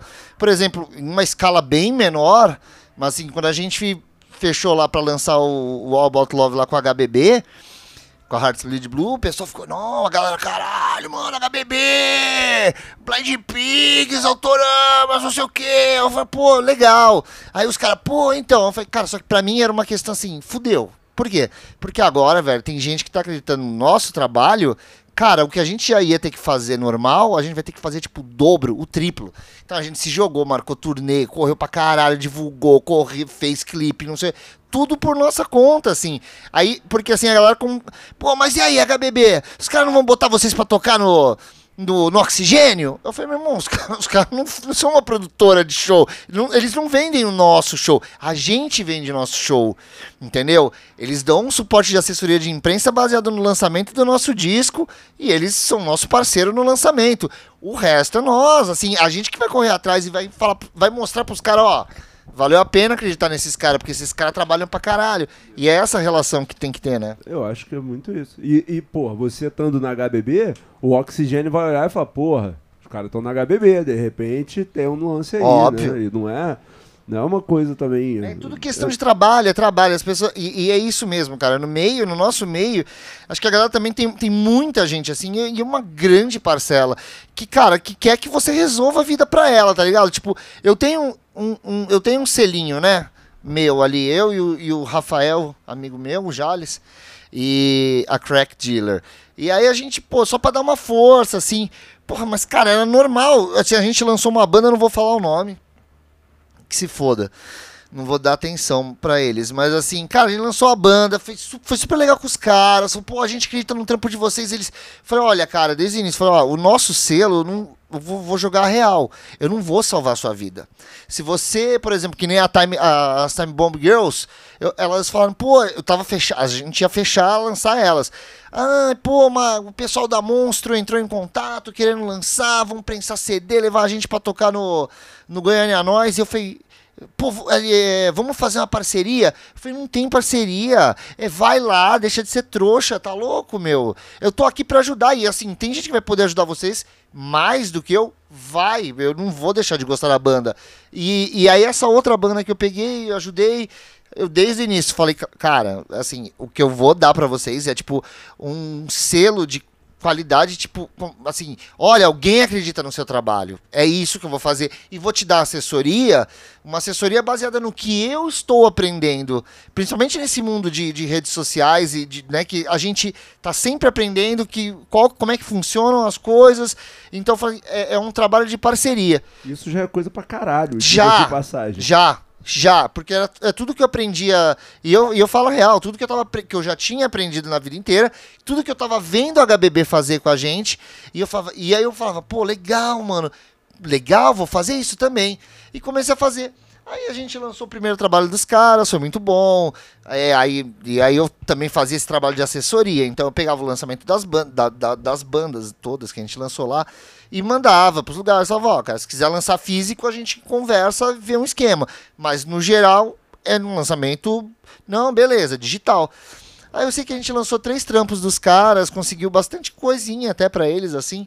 Teve um show deles num, num, num festival, eu pensei, eles não tinham, o guitarra não ia poder tocar, eu fui lá e toquei pros caras. Aí, sempre quebrando um galho. estão- Vocês estão vendo o final desse funeral história, quiser né? não trazer História. guitarrista, É, já, pronto. Pede Isso, quem vê pensa que toca pra caralho, né? Mas não, é só aquele que. que, que, que, que- que- Bom, Caralho, Aí eu cheguei, cara. Do. Aí eu cheguei, aí os caras. Eu sei lá, eles falaram assim: ah, vamos, a ideia era lançar quatro EPs e depois lançar o disco, né? Com todas as faixas do EP e não sei o quê. Aí os caras, ah, então a gente tá saindo fora, a gente vai pra outro selo. Aí eu falei: é mesmo? Mas, bom, tudo bem, beleza. Não, beleza, mas, mas foda-se. Tempos depois, assim, a gente conversando, né? Não sei que rolou alguma coisa lá. Os caras fizeram um, um post de agradecimento a todo mundo, um ano após a banda ter lançado seu primeiro primeiros EP, sei lá. Agradecer fulano, ciclano, beltrano, blá, blá, blá, blá, blá. Aí eu fui lá, eu não aguentei. Fui lá no post e falei assim: Olha, é de bandas assim que o rock independente brasileiro precisa. Parabéns pra vocês. Aí os caras, pô, montaram um grupo no, no WhatsApp, me colocaram e falaram: Que que foi daquela chorada lá? Eu falei: Fui eu, mano. Pô, bom papelão, que o caralho, queima nosso filme. Eu falei, velho, vocês são uns filha da puta, mal agradecido do caralho, vocês têm mais é que se fuder. Por que, que vocês não, não agradeceram o que eu fiz por vocês, o que o selo fez por vocês? A gente lançou a porra dos três primeiros EP de vocês. Não, velho, porque na real o seu trabalho não era legal, a gente não curtiu o seu trabalho. Eu falei, vocês estavam esperando que eu fizesse o que por vocês? Botasse vocês em festival, arranjasse público, colocasse em playlist de editorial da- da- do Spotify, vão se fuder. E por quê? Mas sabe qual é o pior? Essa é a realidade. Essa é a cabeça desses filha da puta que tem banda, que eles querem que você resolva a vida deles. Porque eu sou um garoto muito talentoso, minha mãe e meu pai falaram, eu sou um filho de ouro, e você que é um idiota que não tá conseguindo fazer as coisas funcionarem pra mim. Olha só, eles foram pra um selo novo que também não adiantou nada. E a banda acabou. Fim da história. E a gente fecha. Acabou o podcast. é, mic drop. Mas a gente fecha exatamente nessa coisa, né? Que o meu funeral foi pra uma gravadora por ser uma banda que sozinha já faz um trabalho. E que é o que tem acontecido, assim. pra Você vê que as Não, bandas. ó, ó, ó você diminuindo o trabalho do Matheus Campbell. Não, não. acho, acho que é o Não, eu eu, eu- eu tô é, diminuindo o trabalho Não, da própria banda. Não, porque, mas tipo, eu a banda dizendo que não. tinha o selo, sacou? Tipo É. assim, o... Por exemplo, a gente tocou um pouco depois, tocamos lá com o Dead Fish no Circo Voador, porque, porra, o Henrique foi, mandou lá pros contatos dele, o Rolinha viu, se amarrou e... É. Mas Correr assim, atrás. a gente Não. corre atrás pra caralho, óbvio. Sim. Mas, mas vamos, vamos trazer então a morcego do, do, do Henrique Obrigado, pra essa coisa. Que, tipo, eu ouvi por causa do Henrique. Então a banda chegou em mim por causa do Henrique, sabe? Mas vocês trabalharam. Sim, Acredito caralho, que, tipo sim, assim, sim. tem a ajuda, tem a coisa, mas a banda tem que trabalhar também. É, cara, que... eu vou te falar que naquela época, assim, tinha, óbvio, galera, nunca, ninguém da banda foi relaxadão, assim, mas a formação que a gente tá hoje, que eu, assim, é- é, eu acho uma parada surreal de ver todo mundo trabalhando pra caralho naquilo, é muito recente, assim, então é muito difícil você tá conversando com o Bill, conversando com produtores, e cara, vocês têm um lance que eu nunca vi, assim, de- dos quatro estarem trabalhando. Um faz rede social de verdade, o outro gerencia a banda toda. Cara, o Dan, mano, ele é um gestor fudido. Não sei porque tá trabalhando com a banda. Ele podia estar trabalhando numa grande empresa aí, tão milionário, sabe? Nossa, quando eu falei com ele, ele tava, mano, eu tô com os cabelos em pé, tu não tem noção, tem o lado Ele- bom, ele tá mas- enlouquecido, sabe? E eu, e eu, agora eu me sinto o vagabundo da banda. Eu faço as músicas e fico tipo, galera, eu- fazendo social. É, é, isso, vem pra cá, tipo, ó, porra. Mas é um outro trabalho que cerveja. ninguém quer fazer, velho. É, é, então. Ninguém quer fazer esse trabalho de fazer Caralho, social, eu de ir no show dos festa, outros. Porra, Não, adoro. velho, Ó, eu já fiz Eu demais. tô dormir 3 horas da manhã, 6, todo dia, 8. A gente vai fazer um trato aqui. Se esse podcast chegar a mais de mil ouvintes, o Matheus Krempel vai fazer a revelação de qual banda que ele tá falando. Nunca, nunca. Não, Não. não, Para aí, para aí pra ele falar. Não, eu Aí falo depois. E eu acho que eu sei, eu quase A falei banda é mó legal, velho. O pior é que a banda é legal. Eu, é, a banda era legal, a banda é, porque a banda acabou. Mas, Mas- a banda é super legal. Isso que é o, que é o chato. Não, você deu várias dicas aí. Se a pessoa acompanha o selo, vai saber qual é. Mas eu queria Google. fazer uma coisa. Uh, Quando Caralho, você fala era o Black gestão Sabbath. da banda, gestão da banda, o que, que significa exatamente isso? Cara, significa tudo. Assim, de, de, sei lá, de pensar quem vai. Quem que você acha que pode produzir o próximo disco, é, porra, questão financeira, sabe? Pô, quanto que a gente pode gastar nesse clipe aqui, é, e quanto que, que isso aí, beleza, é um trabalho da gravadora, mas que tu tem que ficar ali monitorando, sabe? Porra, peraí, é, camiseta, quantas camisetas a gente vai fazer, quais modelos, qua- quantidade, público, porra, beleza, se a gente tá com tantos ouvintes, é, ou tantas pessoas lá seguindo no Instagram e uma galera falou que ia comprar boné, vamos fazer X bonés. Ou Sei lá, cara, é, é muita Não coisa. é uma assim. gestão, tipo, vou marcar o ensaio da banda, né? Tipo, Não, também, também. mas só isso, né? Isso, é, não, certamente que não. Mas o Dan, por Essa exemplo, é a pior cara, parte da gestão. faz tudo. A mais difícil. Você Cara, consegue tal dia? Vamos e marcar até- tal horário? Cara, e até nisso a gente se deu bem pra caralho, assim, agora, agora acabou. Mas esse ano a gente fez uma parceria com o estúdio lá, né, com pandemia, tava meio fechado tal. E aí a gente tinha uma sala pra gente até, sei lá, duas horas da tarde, quatro horas da tarde. E a gente podia ir todo dia fazer o que a gente quisesse.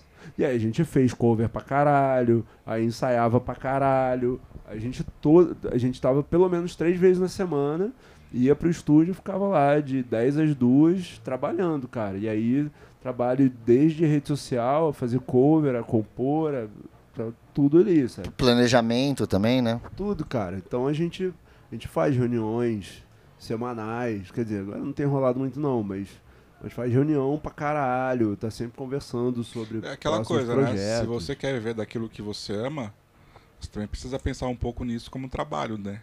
Cara, mas tem Tipo, que ser, cara. Não só lazer, mas trabalho, né? Não, mas é trabalho pra caralho. E às vezes não é maneiro mesmo, assim. Às vezes você, você não tá afim, sabe? E você tem que ir. Sabe? E, e é, é trampo real, sabe?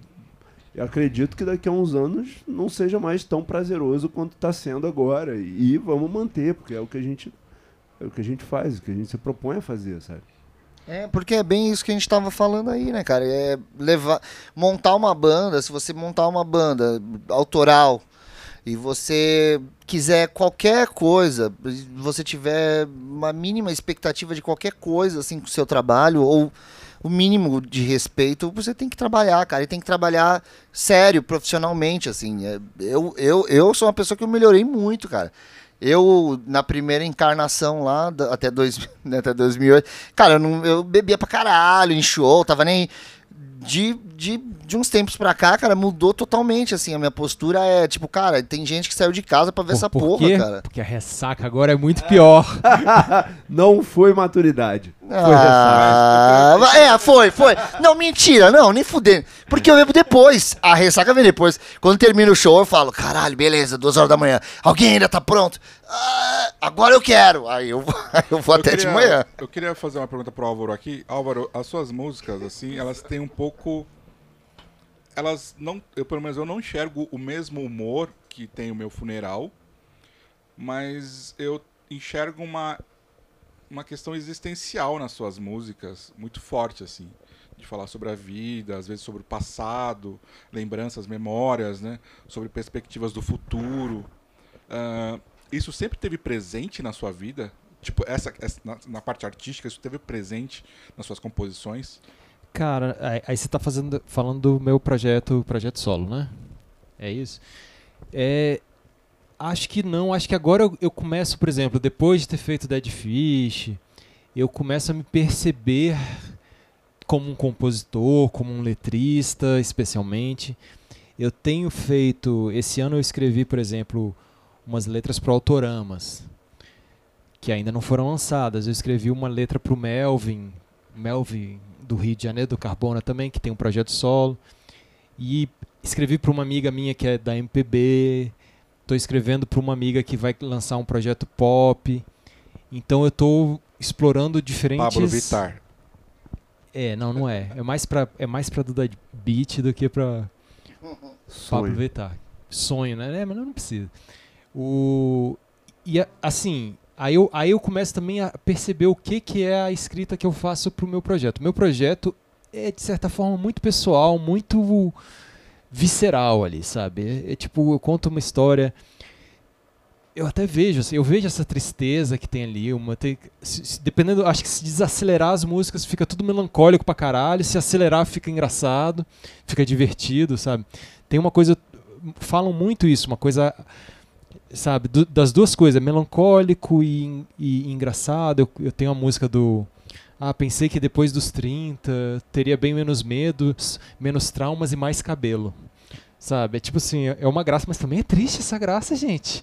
Pra quem sofre com a calvície. Não, mas, é, é, mas eu, eu, eu penso muito isso também, a gente já conversou isso. Eu acho que, né, por um lado, o público que gosta, que se identifica com rock, atualmente é uma galera acima dos, sei lá, muito, uma grande parcela Tô com mais é, de de 40. 30 pra cima, né? Então, cara, você é interessante você escrever letras que essa pessoa se identifique, ao invés de você tentar só atingir o adolescente que você foi um dia, Cara, entendeu? Mas, mas tem muito. Ó, por exemplo, na coisa da. Eu, eu, eu tenho muita coisa que eu quero trazer para esse meu projeto. E que é. E que agora vai aparecer mais. Assim, eu tenho. eu- as músicas novas, as que vão, que vão sair. Eu tenho feito. A gente conversa, conversei com o Lucas isso, assim, de tentar refinar mais. Não é só. Eu, eu não acredito mais tanto na coisa da inspiração, sabe? A gente tava falando do método de composição. Eu não acho que, tipo, já sei, prá, escreve 20 páginas. Eu acho que es- escreve, beleza, já sei, escreve 20 páginas. Chega no dia seguinte, lê aquilo ali, vê onde é que pode melhorar, vê que quando você tava buscando uma rima, você botou uma palavra ali que, porra, dá pra ser melhor, sabe? Tipo, você rimou uma coisa, porra, dá pra ser melhor, faz um esforcinho, muda a frase toda pra, pra, pra conseguir botar uma outra rima. Ou encurta a frase. Ou né? encurta a frase, ou, ou- ou, sabe, vários caminhos que esse o dia seguinte, assim, o, o olhar fresco em cima do, do que você fez é interessante. Eu gosto muito, é, é, um, é um saco essas coisas, mas essas teorias de que a gente jogou bastante aqui, de Pablo Vittar pro roqueiro conservador, para essas coisas, eu adoro essas coisas. Então, quando eu vou fazer uma música, para citar um exemplo do, de uma música que está lançada para poder desenvolver e ouvir isso que aconteceu. Eu estava lendo a biografia dos Beatles, a gente falou do documentário e tudo mais, dos Beatles não, do John Lennon. E porra, Beatles foi uma coisa que eu ouvia na infância e que tem é muito importante para mim. O Curtindo a Vida Doidado que ele toca Twist and Shout ali foi tipo eita, a coisa mais rockstar que eu já tinha visto ali de e, sabe, eu tenho música que fala do. Ah, eu queria ser o Fel- Ferris Bueller e tudo mais. O copo tá aqui? Tô, tô, tô ligado. Tem, tem toda essa história, assim. Os Beatles foi muito importante, e aí a primeira banda de rock, rock que eu ouvi foi Mr. Bungle. Então já fui, fui pra Caralho. uma outra coisa. Aí comecei com punk e tal, anos 90, Nirvana, blá, blá, blá, beleza. Tava lendo a biografia do John Lennon, tava numa imersão de Beatles, ouvindo os discos. Aí, tipo assim, ah, aqui eles eram infantis, falando de amor porque era o que se falava. Aí, de repente, eles começam a querer ouvir um Bob Dylan, começaram a querer fazer uma coisa mais profunda. E eu, naquela imersão ali, eu falei, cara, eu vou fazer uma música meio Beatles, porque eu tô nessa fase, tô ouvindo, porra, adoro. Vou fazer uma música meio Beatles. A música chama Gente e a Gente, tá no, tá no Spotify e tudo mais. A capa é a capa do We The Beatles, só que com a minha foto. Enfim, crente que é. Genial. Horrível, acho. Nossa, mas, mas assim, é pra fazer a referência. Não, ótimo. Chamei pra gravar porque a- as músicas eu gravo, é, é solo, mas eu gravo com, com banda, né? Eu gravo com baterista, às vezes teclado, às vezes não sei o quê. Se alguém vai tocar melhor do que eu. Eu, eu geralmente toco violão e baixo. Violão, baixo e voz eu, eu, eu gravo em todas. Nessa música que eu estava na onda dos, dos Beatles, nessa imersão, eu chamei o baterista e o guitarrista de uma banda de Brasília cover dos Beatles. Ai, que legal, É o. Larry Beatles. Eles são irmãos, os irmãos Karashima. Ele até tem um projeto solo, bem diferente das coisas. Chamei, porque eles vão saber trazer aquela coisa dos Beatles e, e, e, e- trouxeram. Pra mim, trouxeram bastante. Chamei o, o Formiga, você conhece Bruno Formiga, pra tocar baixo também, que ele é fã do Paul McCartney e tudo mais. Beleza. Se eu não fizesse a capa, se eu não falasse isso pra você, não tem nada de Beatles na música. Sabe? Mas tem. Na minha cabeça tá lá. Fui fazer a letra. Construí da seguinte forma. E tô, desculpa desenvolver tudo isso em cima de uma música, mas eu acho que diz muito sobre o processo de, de composição. E aí sempre dá pra resolver isso Não, vai depois. tudo Não, segue que a gente tá acompanhando É. o processo. eu falei assim: vou escrever uma letra. Primeira coisa. É uma coisa eu e você contra o mundo. A música era isso. Eu dividi da seguinte parte. Primeira parte, o eu. A segunda parte, o você. A terceira parte, o nós. Tem essa estrutura ali para minha, pra minha coisa pré-escrita. Então eu começo a pensar, ah, ah já sei, vou usar tem gente e tem a gente para brincar com isso. Nessa música e em outras duas ali que eu, que eu fiz especificamente, não tem gênero. Então, em alguns momentos eu quis falar, ah, você está ocupado, por exemplo, ocupada. Qualquer palavra que eu fosse usar que identificasse um gênero, eu não usei. Eu refiz a frase para que em nenhum momento, porque o você pode ser tanto você masculino como feminino, e em nenhum momento nem o eu, nem o você é identificado por tem um gênero ali. Isso faz diferença para ninguém.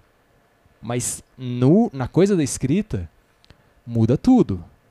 Porque você tipo assim, ah, tem gente que é em, tipo, sei lá, afetou a forma. E eu usei isso, né? Tem gente que gosta disso e tem eu. E tudo de uma forma que não deu gênero. Construir essa coisa com o desfecho, a tentativa de ser engraçado, que não é o mesmo humor do, do meu funeral, mas assim, ah, tem gente que acorda de bom humor e tem eu. Saca? Tem gente que tá isso e tem eu.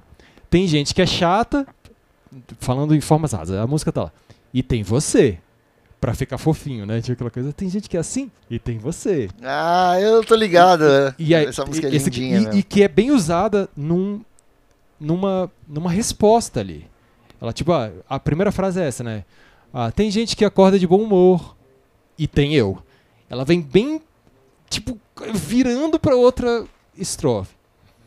E aí fecha com, com essa coisa de tem gente, tem a gente e para mim tem muita coisa política, assim, de tipo, a gente vivendo no mundo, esse mundo que a gente está vivendo e tudo mais, a gente está junto. Fiz essa música, fechei, tá lá, gente a gente. Fechei achando que é uma música, de certa forma, separatista. Porque, ah, nós somos da nossa bolha, e eles são da outra. Tipo, nós somos a esquerda, eles são a direita, vamos dividir aqui e viver separados. Nós com os nossos, eles com eles. Eu escrevi outra música, depois aí já essa já não tá lá. Porque eu fiquei com esse, com esse problema. A música também não tem gênero, a música vai ser lançada ainda. E fala sobre isso, assim, de tipo, a gente tá junto mesmo estando separado. Então, para mim, foi uma continuação dessa música no processo de composição, no exercício de, de criar ali, mas que depois, quando a pessoa vai ouvir, que eu tenho cinco ouvintes mensais, ninguém vai perceber essas coisas, mas para mim é divertidíssimo, sacou? No, no processo. Álvaro, foda, velho. Se liga, qual o maior desafio? A primeira palavra da. da, da a, serve pros dois. A primeira frase de uma letra ou a segunda estrofe? O que, que é mais complicado? Pra mim é a segunda, certo. a primeira nasce, cara. Tu acorda com um refrão na cabeça. E aí? que, que eu vou fazer com essa porra? Aí fudeu. É isso. Mas não tem aquela questão, vocês não ficam com aquela coisa assim, que às vezes eu fico com aquela coisa, caralho, a primeira frase, velho, ela tem que trazer alguma. Ela tem que a ter alguma. a música. primeira frase da música. Não, não é que você escreve, é que você vai falar. É, a primeira frase da composição, ou a segunda estrofe, que são os dois. As duas tretas, assim, que fala, caralho. Cara, eu nunca pensei nisso, velho. Ó, eu, eu acho que a segunda estrofe que você já chegou no refrão e você fala, e agora Resolveu. continua. Pode crer, é verdade. Porra, mas eu já entreguei, já cheguei no refrão. Pra onde é que eu volto? E aí tem uma coisa muito divertida. Eu acho que é o David Bowie que faz isso. Que ele desmonta a coisa escrita e monta de outra ordem para cantar. Então, já brinquei disso também. Já fiz uma, uma parte assim, começa de um jeito, aí a segunda Aí eu falei, cara, eu vou inverter isso aqui porque vai, tá, vai dar mais poder para uma outra parte, sacou? Nessa desconstrução que é o olhar, o olhar fresco ali para coisa no dia seguinte, é uma doideira.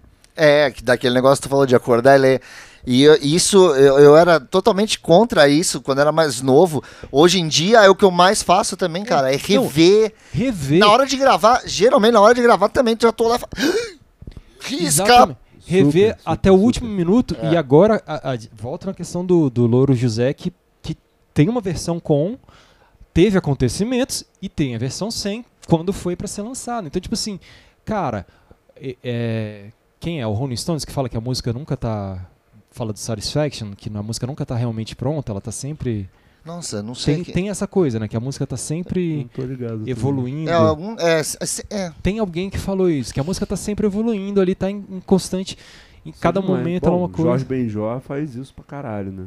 É. Sei lá, bem de líder, grande líder, vai, vai, ele vai mudando, assim. É. Cara, e isso é muito interessante, que a gente fica com uma coisa também de. Não, mas foi assim que, que, que eu escrevi no primeiro dia, quando eu tinha 12 anos de idade. É, cara, dá pra ser melhor. Senta, senta aqui. Mas Sim. vocês têm letras que vocês guardam com muito carinho no coração, mais do que outras? Eu acho que sim, cara. E se- qual seria no seu caso do Álvaro e, caso, e você, Lucas? Porra, nunca parei pra pensar, assim, mas... Porra, legal aqui esse podcast, a gente fazendo os caras, ó.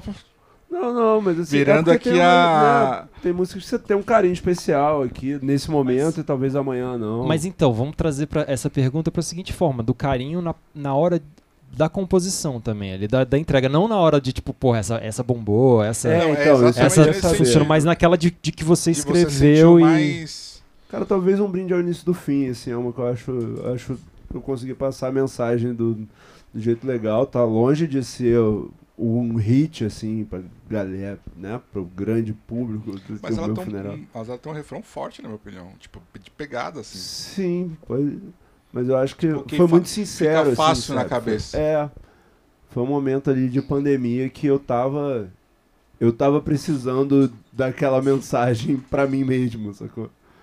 E você, Álvaro? Cara, meu melhor amigo Lucas aqui, olha como a gente tá alinhado. Eu Ó. tenho uma música que chama Brinde, e que é tipo, propõe o brinde ao que está por vir.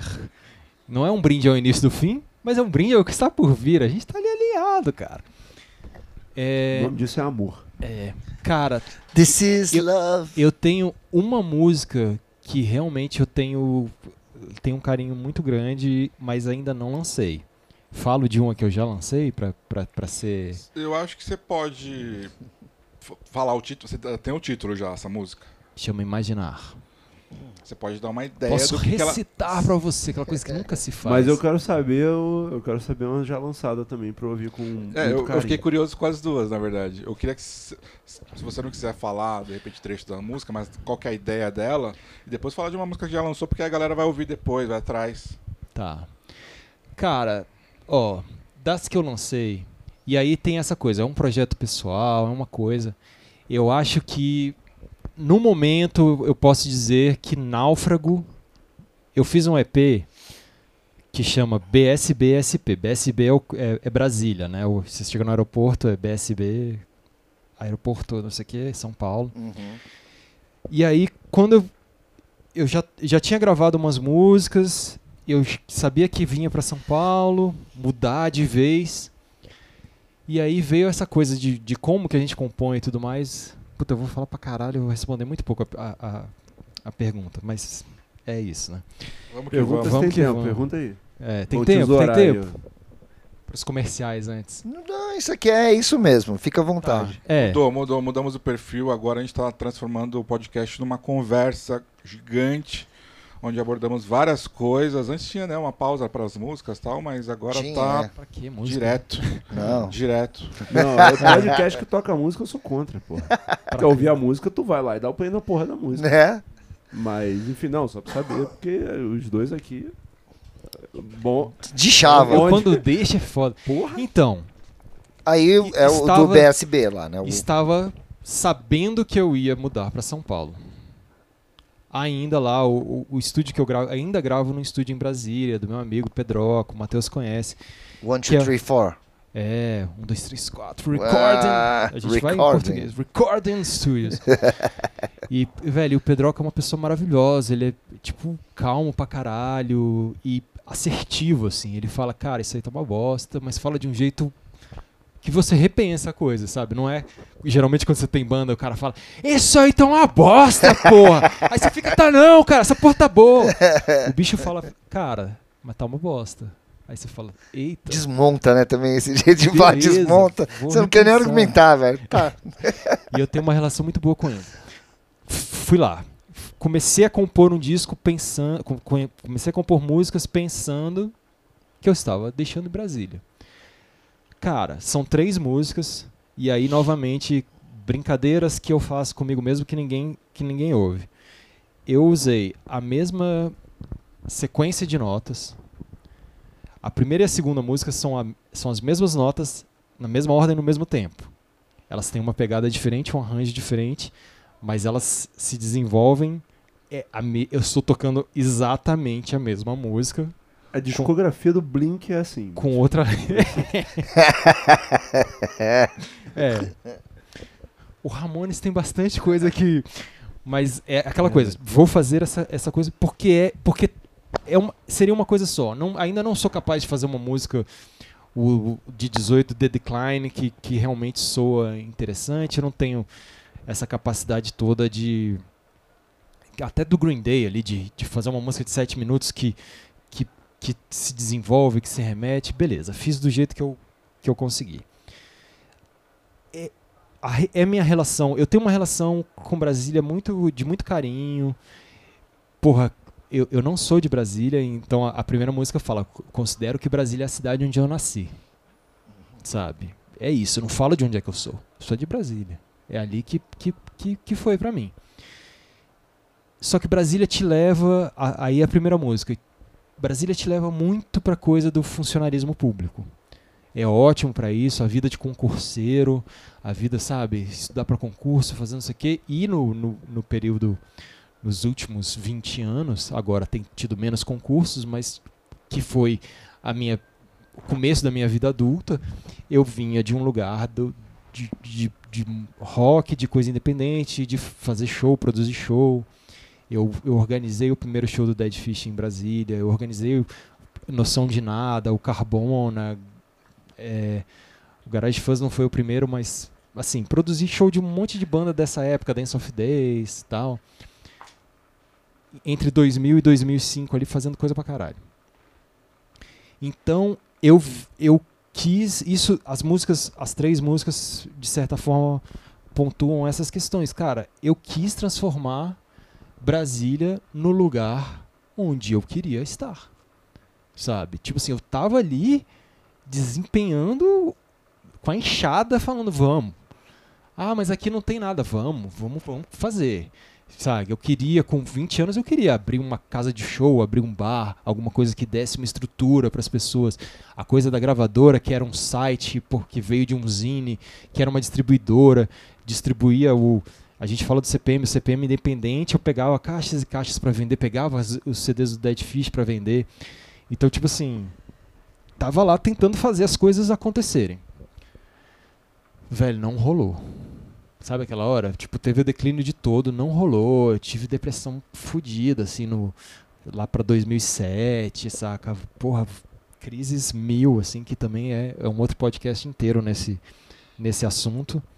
Mas eu guardo um carinho muito grande por Brasília e tem, uma, e tem os amigos ali, saca? Tipo assim, pessoas que, porra, fizeram parte de, da minha vida toda, de vários momentos e tudo mais. Agora, respondendo a pergunta, caralho, isso tudo Tcharam. pode jogar fora. Náufrago é a música que, que eu acho que é a primeira vez. É, é, é, ali que eu verbalizo a ideia de sair de Brasília. Saca? E aí eu fiz. Tem uma pegada Motown ali, dançante e tudo mais. Fala muito. Tudo isso que eu falei vai estar tá falado de uma forma meio que bonitinha. Que é tipo, esbarrei nas limitações tanto minhas quanto da cidade. Que foi uma coisa que, que me levou para depressão. Tipo assim, você chega num ponto que fala, é isso? Não dá para ser mais do que isso, saca? Mesmo fazendo tudo. Às vezes por minha causa mesmo, saca? Tipo, o preparo, não sei o quê. Eu também não sou, não sou músico até hoje, velho. Tipo, eu toco mal, eu canto mal, saca? Tipo, a gravação é bonita porque a tecnologia tá aí, saca? Tipo, na real é, é bem cru, assim, o um negócio. Enfim, a música tem essa coisa, tem um momento de, velho, vou vou sair daqui, tipo assim, talvez sair de Brasília. E ela tem um trecho que é cantado em coro, que é eu vou eu vou é essa merda, né? Tipo, somos todos náufragos vivendo nessa ilha. Sempre tem a coisa de Brás, ilha, né? Essa brincadeira que, que a gente de lá, pelo menos. Somos todos náufragos vivendo nessa ilha, montando nossa casa, ou buscando uma saída, é, fugindo desse tédio com a música, amigos e bebida. E aqueles que conseguem escapar quase nunca voltam para contar o que há do outro lado, que nos falta tanto aqui nesse lugar. Tipo, que, que é isso, velho? Quem sai de lá, tipo, não, não fala, tipo, gente, lá, lá fora, em algum outro lugar, mas, mas saem. Fudido, hein? E essa É parte. muito foda. E essa parte que é cantada em coro, por que, que eu guardo essa, essa relação? E eu já sabia, já montei o coro para isso. Eu botei todos os meus amigos que nem sabiam direito que eu ia me mudar, eu sabia, para cantar esse coro, só essa parte sem ter ouvido o resto da música. Então teve uma reunião gigante, várias, vários momentos ali de todo mundo que eu, e eu, eu fiz uma música pensando em, em capturar o máximo do, do, do meu grupinho ali na gravação. E cara, porra, é tipo isso. Sair, os primeiros momentos, as primeiras vezes que eu tocava essa música que eu mostrei, sei lá, pros meus pais, tipo, chorei, saca? Tipo, eu mesmo, assim. Porque é, é isso. E aí tem uma música depois também que fala sobre realmente São Paulo, que aí indica São Paulo como o, o sair de Brasília, né? O Náufrago fala de sair de Brasília. apenas. Essa tem clipe, não tem um videozinho? Não, Não, tem velho. um vídeo de Náufrago? Eu não tenho clipe de nada, cara. Não, não. Eu sou o anti. Não, mas o que que tem? Alguma coisa dessa história? Não sei se foi o Delton que me contou alguma coisa sobre essa música. A gente não conversou lembro- sobre ela. Eu lembro de ter uma foto. Uma Acho que é uma, É, uma foto. fo- várias pessoas. uma foto. Que era o que se aparece na que- foto. Exatamente, É. que é a gravação. Não tá todo mundo que gravou. Também já tava na cabeça. Eu falei, e aí o que, que eu faço? Tiro a fotinho ali com todo mundo em volta. Não tá todo mundo que participou da gravação, nem todo mundo que eu gostaria que tivesse pra capturar esse momento. Mas, porra, é isso. assim. Ah, é, eu lembro dessa foto. É, É, foto, Parece não uma é foto de clipe. uma, grande família, assim, sabe? Pois é, e é isso, cara. E é a coisa da, da, da comunidade, saca? É foda, tá todo mundo fazendo coisa, sabe? Vocês estão aqui fazendo podcast, fazendo banda, fazendo não sei o quê, fazendo site, fazendo coisa, a banda, o, o coisa, o pessoal fazendo filme. Velho, tá todo mundo produzindo. E isso é muito legal. A gente tá cheio de amigos que fazem arte, design das coisas, fazem vídeo, fazem, saca? Tem um bar, tem uma coisa. E a gente tem que se apoiar, tem que tipo, também ter o direito de não gostar das coisas. Tipo, fala, pô, você faz uns desenhos, beleza. Que massa que você faz desenho, não gosto. Sabe, sem se ofender tanto, mas, sei lá, também poder ter essa relação de conversar sobre as séries da Netflix que a gente tá tendo e não só ouve minha banda, saca? Porque essa parte é foda. Ah, tá, essa música é a que já, você já lançou, né? E a que você vai lançar? Cara, o- o- eu esse ano o que, que aconteceu? Todo- todos passamos pela pandemia, todos sofremos, todos sofremos de alguma forma, todo mundo, assim, logo de cara a gente abandonou alguma coisa. Tipo assim, alguma coisa ia acontecer pra todo mundo. Acho que todo mundo tem essa história. Porra, era foi bem na hora que ia acontecer isso, veio a Você pandemia. teve sensação de medo de morrer?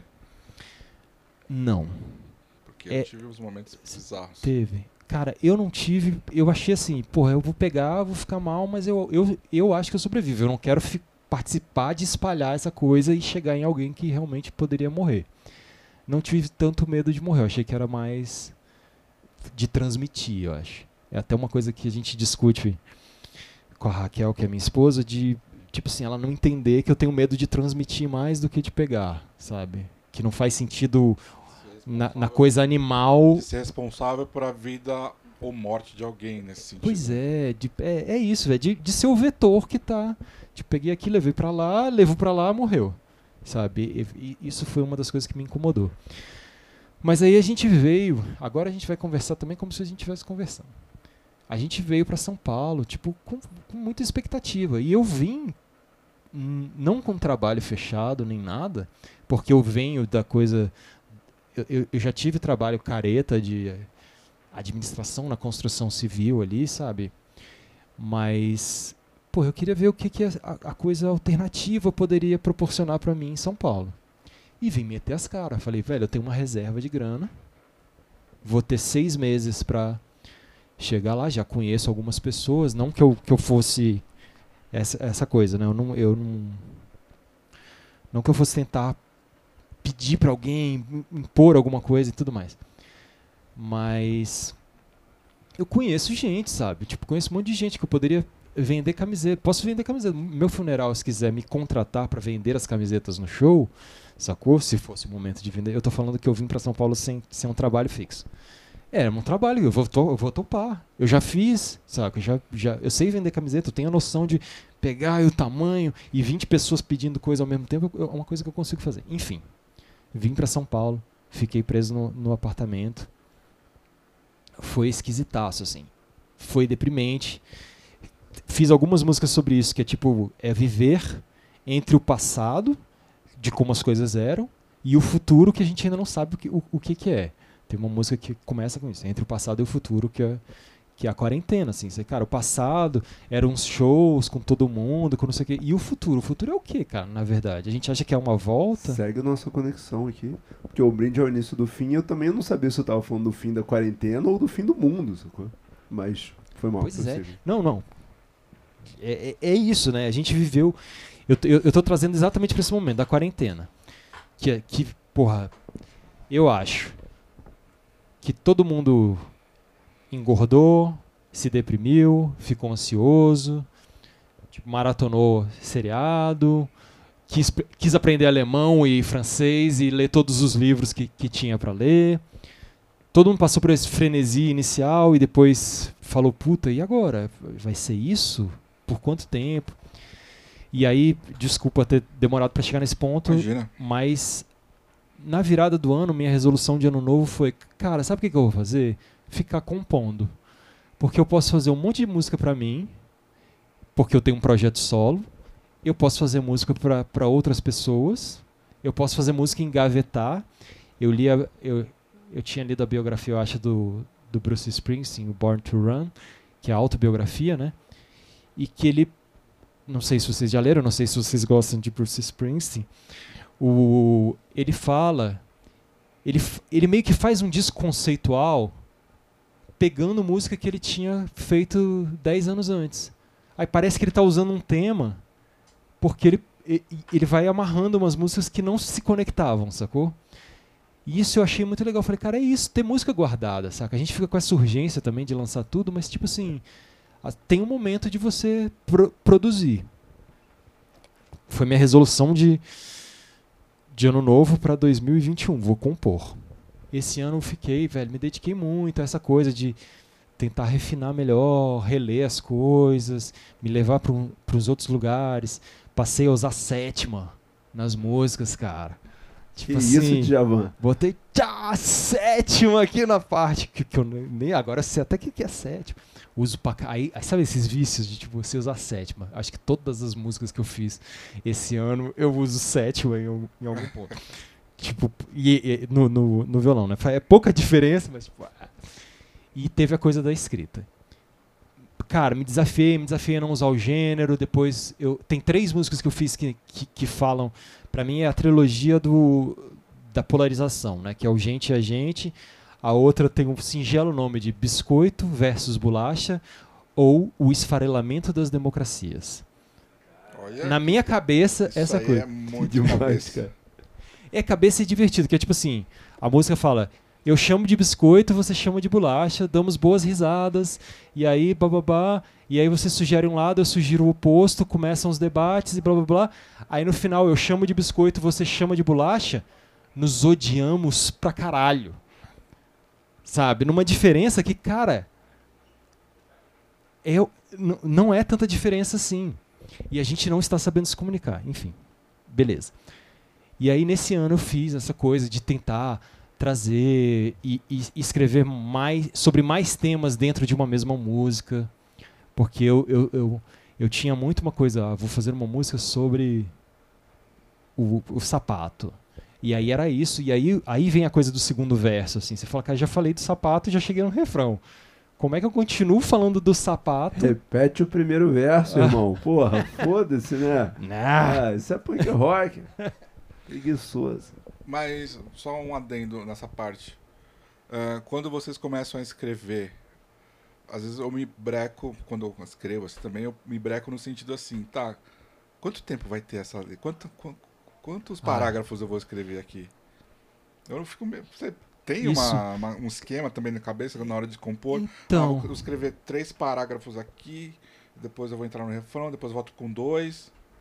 eu. Não, eu, eu, eu tenho tentado, principalmente com as minhas coisas, eu tenho tentado abstrair essa questão de tempo, às vezes é mais curto do que do que deveria. Sabe, tem umas músicas que tipo, chegou em dois minutos ali com muito esforço. Eu falo, cara, mas é isso, eu entreguei tudo que tinha que entregar, saca, na música. De- deixa assim.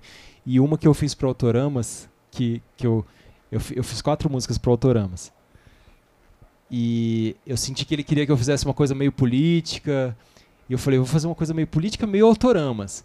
Aí fiz uma música como se fosse de uma invasão alienígena dos troglomitos broncossauros. E aí eu acho que a letra ficou tão grande que ele cantou a segunda parte de backing vocal da primeira. Agora, como é que isso funciona na música ali, vamos, vamos ver. Eu talvez tenha escrito muito mais do que deveria ter. Dá pra cortar também. Agora né? uma curiosidade, mas eh, essas composições que você tá fazendo agora para outros artistas, ela já tem um certo tempo ou de repente lá com a participação lá no, no, no Vitória do Dead Fish começou a vir mais pedidos? Cara, tem, tem um tempo. Inclusive o Dead Fish veio por causa de uma banda Rebel Shot Party. Péssimo nome. Rebel Shot Party. Que é a banda da Bianca do Bulimia. A- a- eu, eu namorei com a Bianca, tipo, de 90, e 10 anos. Não vou falar de que ano a que ano, porque vai parecer que eu sou velho. Eu namorei com ela 10 anos. Foi, foi o, o- o nascimento do Bulimia, o fim do Bulimia. A gente teve uma banda que eu era o único homem da banda, que era o Pulso. Tocou, tocou bastante em São Paulo até. Tocou três vezes no hangar. Estavam fazendo o livro do hangar. Aí falou, tocou três vezes no hangar. Eu falei, caralho, eu só lembro de dois. Eu lembro de dois ou era o mesmo? Eu já nem lembro do show. E, enfim. E aí ela teve depois uma banda que era mais curtição, que é o Rebel Shot Party, que aí eu, eu, eu ajudava a escrever. Eu produzia, a- produzia a gravação e tudo mais. E aí ajudava a escrever e escrevia tipo música, letra, escrevia pra caralho, assim. Ela sabia que podia contar comigo pra, pra, pra fazer e eu fazia. Essa tem clipe, assim, tem tipo ataque zumbi, tem umas coisas que, que já me, vai me formando como, composi como vamos, vamos chamar de escritor, le- letrista, sei lá. Porque é tipo assim, ah, eu quero fazer uma música de que eu tô no bar enchendo a cara. E eu não bebo há 30 anos, sei lá. Eu não bebo há muito tempo, eu bebi na adolescência. E aí eu tipo assim, ah, eu quero encher a cara, me vê um uísque, me vê não sei o quê. Eu escrevendo, saca? De um lugar que não, que não sou eu. Muita coisa assim de ah, drogas e tudo mais. Mas essa brifada você dá pra você mesmo ou alguém fala, tipo, ah, eu quero uma música que fale sobre goró? Nesse caso foi, foi o briefing recebido, né? Ah, tá, tá. Que eu acho interessante também. Que é o que eu mais tenho dificuldade. O tema que eu vou falar, assim. vou, vou jogar essa da dificuldade. Rodrigo chegou. Vou fazer uma música que chama Pobres Cachorros. Foi esse o briefing. Só isso. Só isso. Ele achava que tava. E é, hoje em dia, até a mulher dele me sacaneia, que eu entendo o Rodrigo melhor, melhor do que qualquer melhor do que qualquer pessoa, melhor do que o próprio Rodrigo. E é isso, ele falou pobres cachorros. Eu falei, tá. Ok. E aí? E aí, cara? Pra onde é que você vai com esse, com esse briefing aí? Tem o Dead Fish, obviamente, né? O Dead Fish já tem uma discografia ali que você pode se basear. Você tem o Dead Kennedys, né? Do. Um caminho, às vezes, seguir, né? É, você tem um. Né? Tem E- um. E Lucas, você falou agora que você tem dificuldade de ser brifado, né? É isso? Não, não, Como de, que- como de que é? escolher temas Escolher de músicas, temas, né? assim. Mas, como principal letrista da banda e tal, essas coisas de compor, elas surgem na sua cabeça do nada? Ou você planeja tal momento do dia pra sentar, escrever ou musicar? Surge do nada. Surge muito do nada. eu eu quando eu leio, assim, eu costumo fazer muitas anotações e aí, tipo, sei lá, tenho um bloco de notas para cada livro e às vezes eu tô lendo e me vem um um estalo assim, alguma conexão e eu tenho outra nota que é anotações aleatórias. E aí ali tem uma porrada de anotações aleatórias. E agora eu criei uma outra que é temas para músicas, porque eu volto e meio eu fico perdido com temas. Então aí eu, tipo, sei lá, me vem uma frase na cabeça, ou o Pepe manda um riff, ou opa, peraí, deixa eu ver, isso aqui pode falar sobre tal coisa, pá. Eu lembro de uma história, mas, é, uma- a memória pode estar me, pre- me pregando uma peça aqui. Mas eu lembro do Saramago, ou alguém contando a história do Saramago, dizendo que ele estava passando na rua, aí ele olhou numa banca de jornal e ele leu Evangelho segundo Jesus Cristo. Aí ele seguiu, aí aquilo lá ficou na cabeça dele e ele voltou pra ver o que, que era aquilo, né? E tipo, não tinha nada a ver com o que ele tinha lido. Era outra coisa. Mas aquilo lá ficou na cabeça dele, o Evangelho segundo Jesus Cristo. E aí ele desenvolveu o livro. Eu não lembro agora se é folclore ou se é verdade isso. Mas eu fiquei pensando agora, vocês também possuem músicas que vocês partiram do título da música antes mesmo da letra? Não me lembro, cara. O que já rolou foi. Eu não sou Porque muito os, títulos, não. porque os títulos do meu funeral, eles são chamativos de um certo ponto. É, então, às vezes eu fico sim. pensando se de repente poderia ter sido assim também com vocês. Mas não, né? Não, é difícil, cara. Na verdade, até porque, sei lá, tipo, agricultor de merda, eu queria que fosse. Eu devo ser uma bela merda de eu, eu devo ser um agricultor de merda.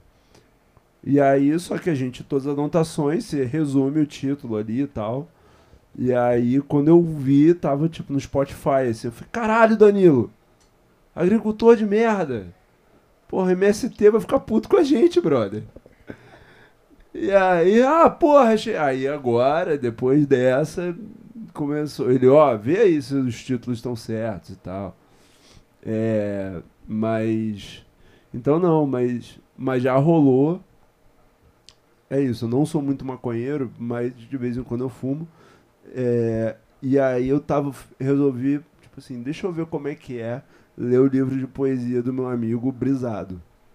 E aí, cara, eu, eu lia tudo errado. E aí eu relia. E aí eu relia. Eu falei, cara, e aí eu, eu anotei algumas coisas das, das versões que eu li errado da primeira vez que faziam algum sentido ali na minha, na minha doideira.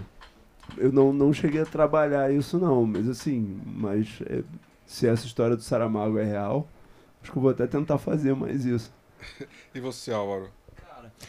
É muito doido, né? Porque a gente parte de.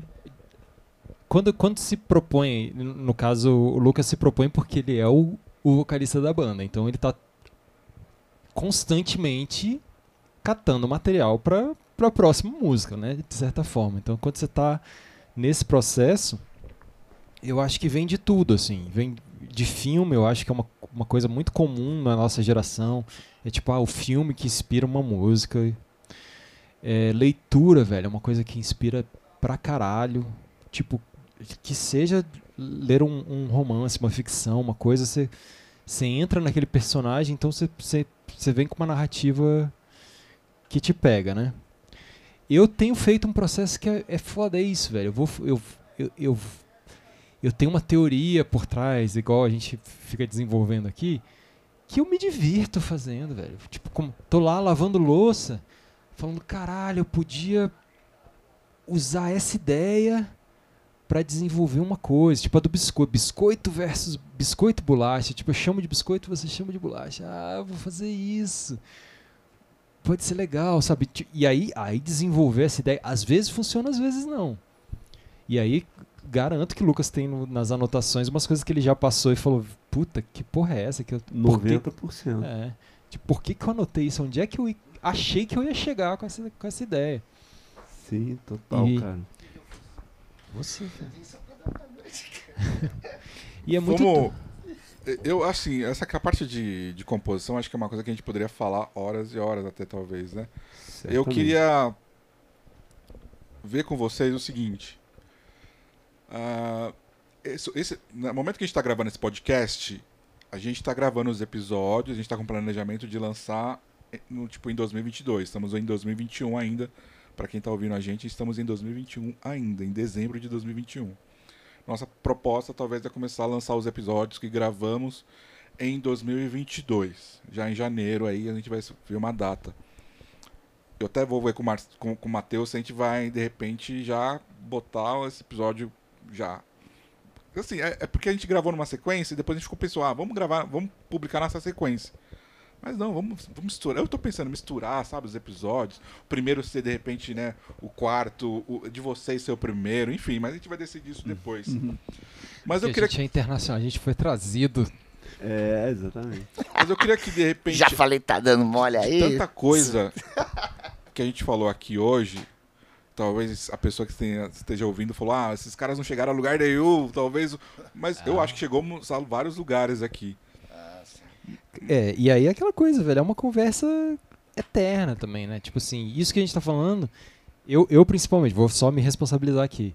Cara, pode ser. con- Pode me contradizer facilmente. Em, em quatro palavras, pode contradizer tudo que eu falei esse podcast inteiro, sabe?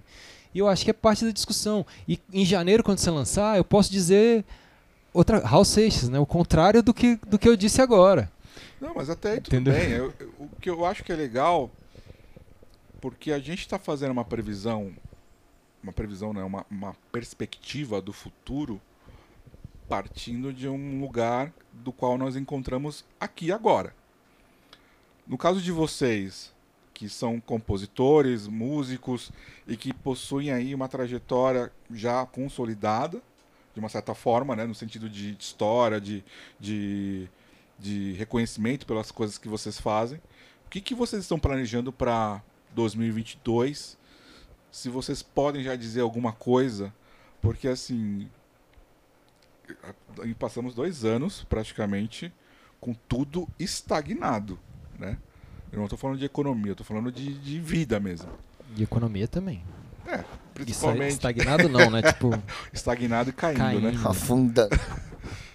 Mas o que, que vocês têm previsto para 2022? Ou coisas assim que vocês querem já no começo do ano começar a fazer, ou começar a trabalhar, ou começar a pensar? O que, que vocês pensam já para para este 2022? Cara, é. Lançar disco e fazer show, assim. Mas. Porra, é foda, cara. Foda falar que fiquei estagnado, assim, porque. Olhando pela banda, assim, foi muito doido, assim. A banda cresceu pra caralho durante a quarentena. E vem o outro lado também, de não saber, né? Tipo, essas pessoas começaram a ouvir a banda, vão a show. É, é, é louco, assim. Mas. Mas não consigo dizer que fiquei estagnado. Mas eu entendo o que você quis dizer. Eu tô só. Agora eu tô fazendo uma provocação. Então, tudo, tudo bem. É. Faça. Mas.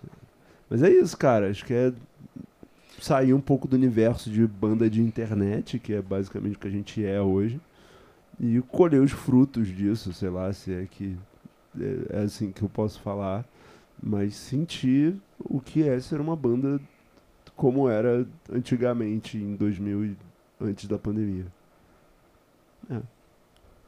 você chegou assim, você, você acha que você sentiu, o meu funeral sentiu o que, que era ser banda pelo, pelo... Você acha que você não teve um gosto ainda, você teve só o, o, o ensaio do que, que poderia ser? Eu, cara, acho que foi um ensaio, cara. Porque a gente, tipo, a gente não viajou, tá ligado? A gente, máximo, a gente atravessou a ponte de Niterói pra fazer show, assim. A gente pouquíssimos shows e ótimos shows, assim. A gente tocou 17 vezes. Eu, porra, duas delas no Circo Voador, uma no Imperator, sabe? Então, foi foda, assim. Acho que a construção da banda desde o começo foi muito também, tipo, cara, vamos tocar pouco e vamos tocar bem. Mas a gente não chegou a ter oportunidade de vir pra São Paulo, por E exemplo. nisso já trocou a formação, né? 18 vezes. E agora vocês também tiveram a coisa do ensaio que você falou, que vai gerando uma coisa mais, mais sólida né, Pois na é, banda. cara. Fico, fico muito curioso pra. Porra. Ver isso ao também, vivo. cara. Eu também. E, e você, Álvaro? Cara, eu vou revelar essa coisa porque eu- é- era uma incógnita pra- pra mim mesmo. Eu fiz esse projeto que era um projeto violão, é um projeto violão e voz. Ele é, ele nasce da coisa solo no sentido desconstruído assim, de, de banda, tipo, não quero ter banda, não quero, não quero ficar ligando pra marcar isso. Tipo, você pode tal dia? Não quero fazer isso, saca? Eu não quero ensaiar. Eu adoro ficar no estúdio. Tipo, se meu funeral for gravar em São Paulo e, e quiser me chamar pra ficar lá o dia todo quietinho, sentado no canto, eu vou adorar aí. Eu vou nas. Fechou. Fechou. Sabe? Eu, eu vou na. O, o Rodrigo faz participação, ele fez a participação no Dona Iracema lá no. Ele foi no, no Rocha, Dona Iracema. Ele gravou Plano Funerário. Tô travando a língua aqui. Que é, que é bem divertido que eu fiquei de mostrar pro. Que tem a coisa do humor e é um outro humor. E, e é bem interessante o Dona Iracema. E eu adoro ir na gravação e ficar lá. Caralho, que legal. Quando é no processo de composição todo, assim, tipo a camada toda, eu acho mais legal ainda.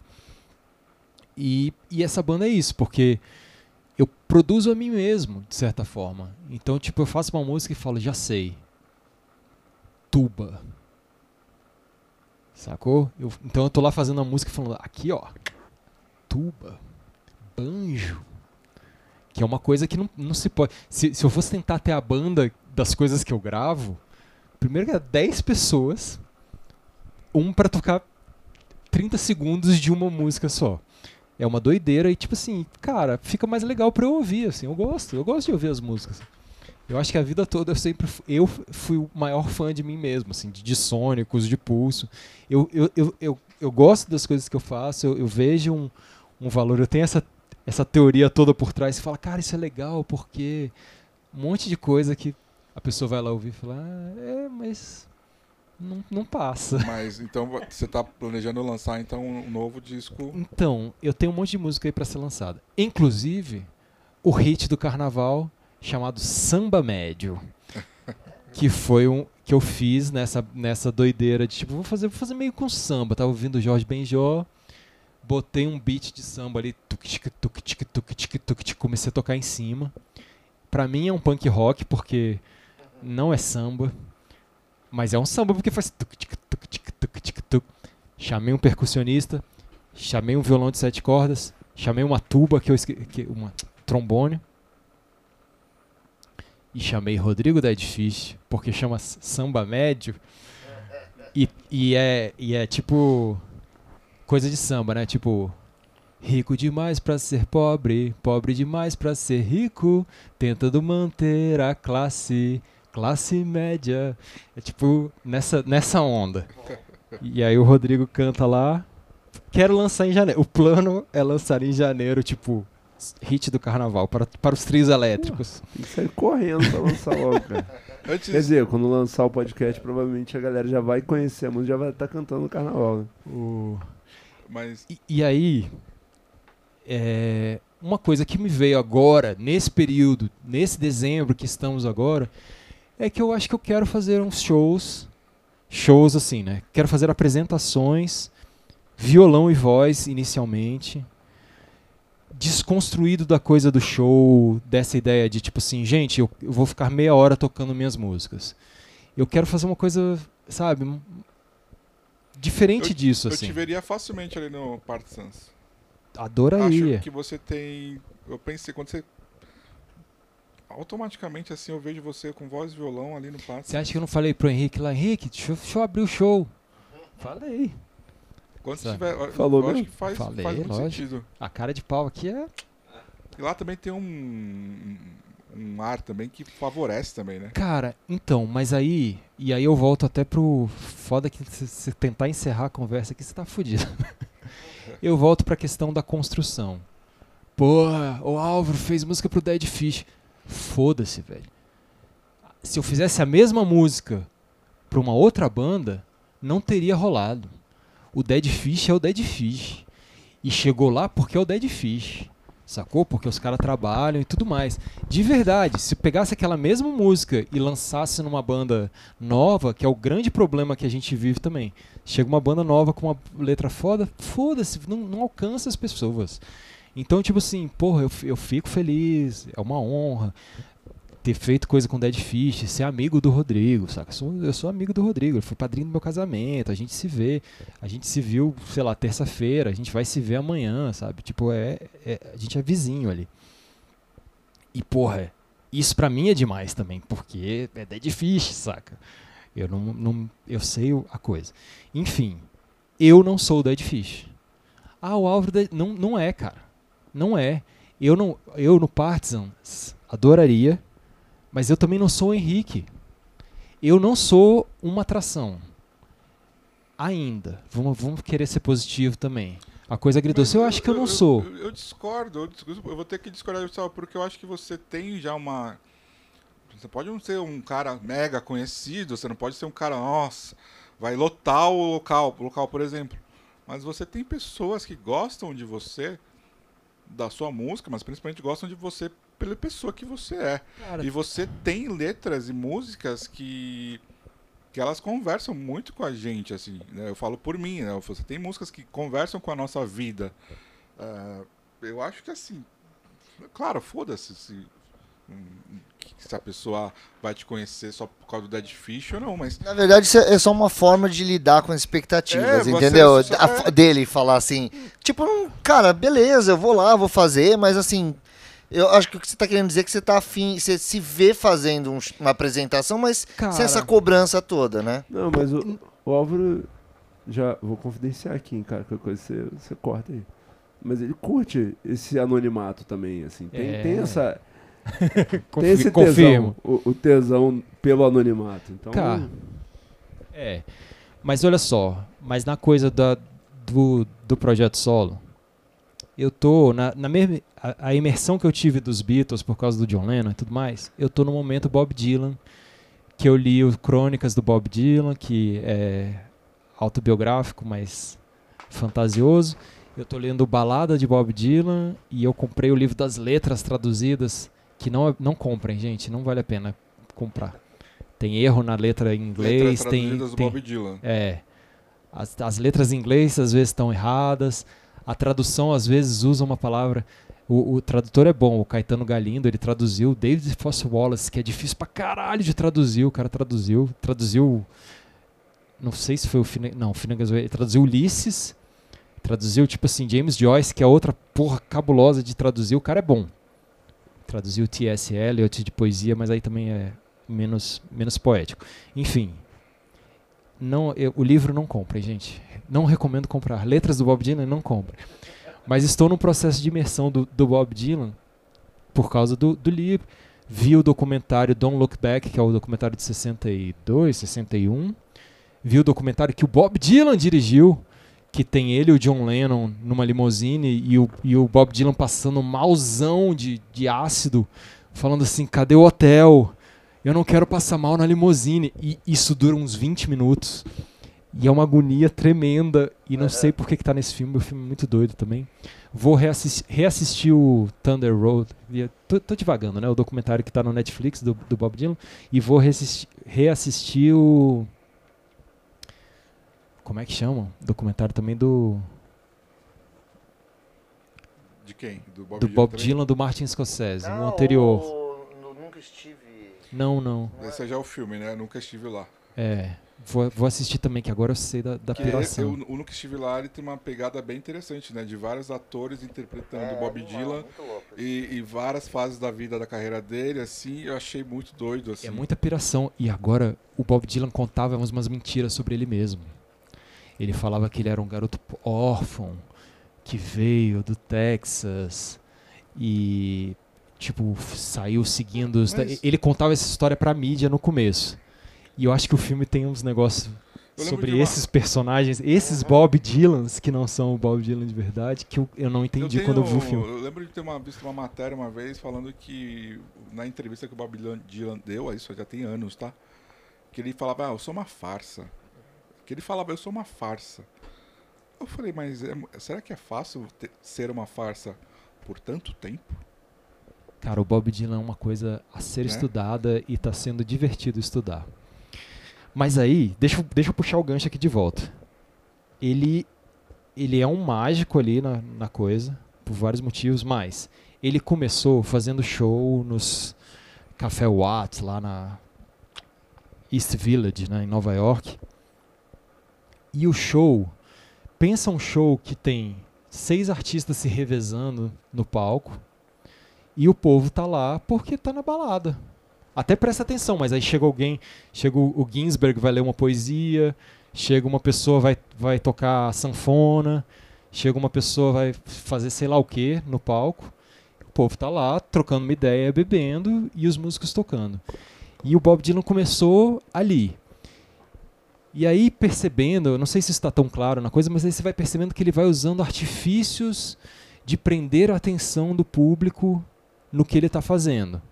Sacou? Para se destacar ali no, nessa rotatividade que está acontecendo. E eu acho que é nesse. E por causa do, dessa leitura, dessa imersão no Bob Dylan, eu entrei nessa fase. Cara, eu quero com- chegar com o violão, fazer uma apresentação que não é um show, porque eu não vou, tipo assim, boa noite, vou tocar 15 músicas.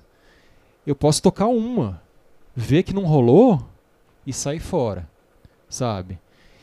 Eu quero construir uma relação com as pessoas, com eu e o violão, que levem as pessoas ao, a ouvir as músicas. Meu, meu objetivo master é ter um- um o mesmo tanto de ouvinte que o meu funeral. Porque aí eu ficava só lançando as músicas e, e todo mundo ouvindo, eu ia achar sensacional. Não, não- não mostrava mais a cara no mundo. Sabe? Que Tá bom, é isso. Ouve a música ali, vai ser legal, saca? Tipo assim, porque a música é, é meio foda, a coisa do anonimato. Adoro mesmo, pra não. Por várias questões.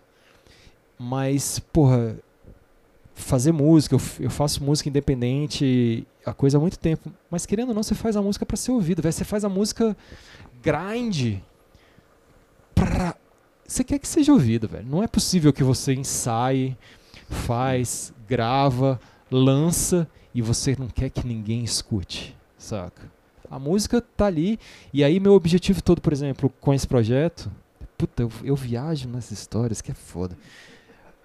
Tipo, eu não quero lançar CD, eu não quero uma relação, eu não quero camiseta, eu não quero merchandise. Tipo, eu não quero uma relação de grana com a música que eu tô oferecendo. Tipo assim, tá lá disponível, você ouve, saca?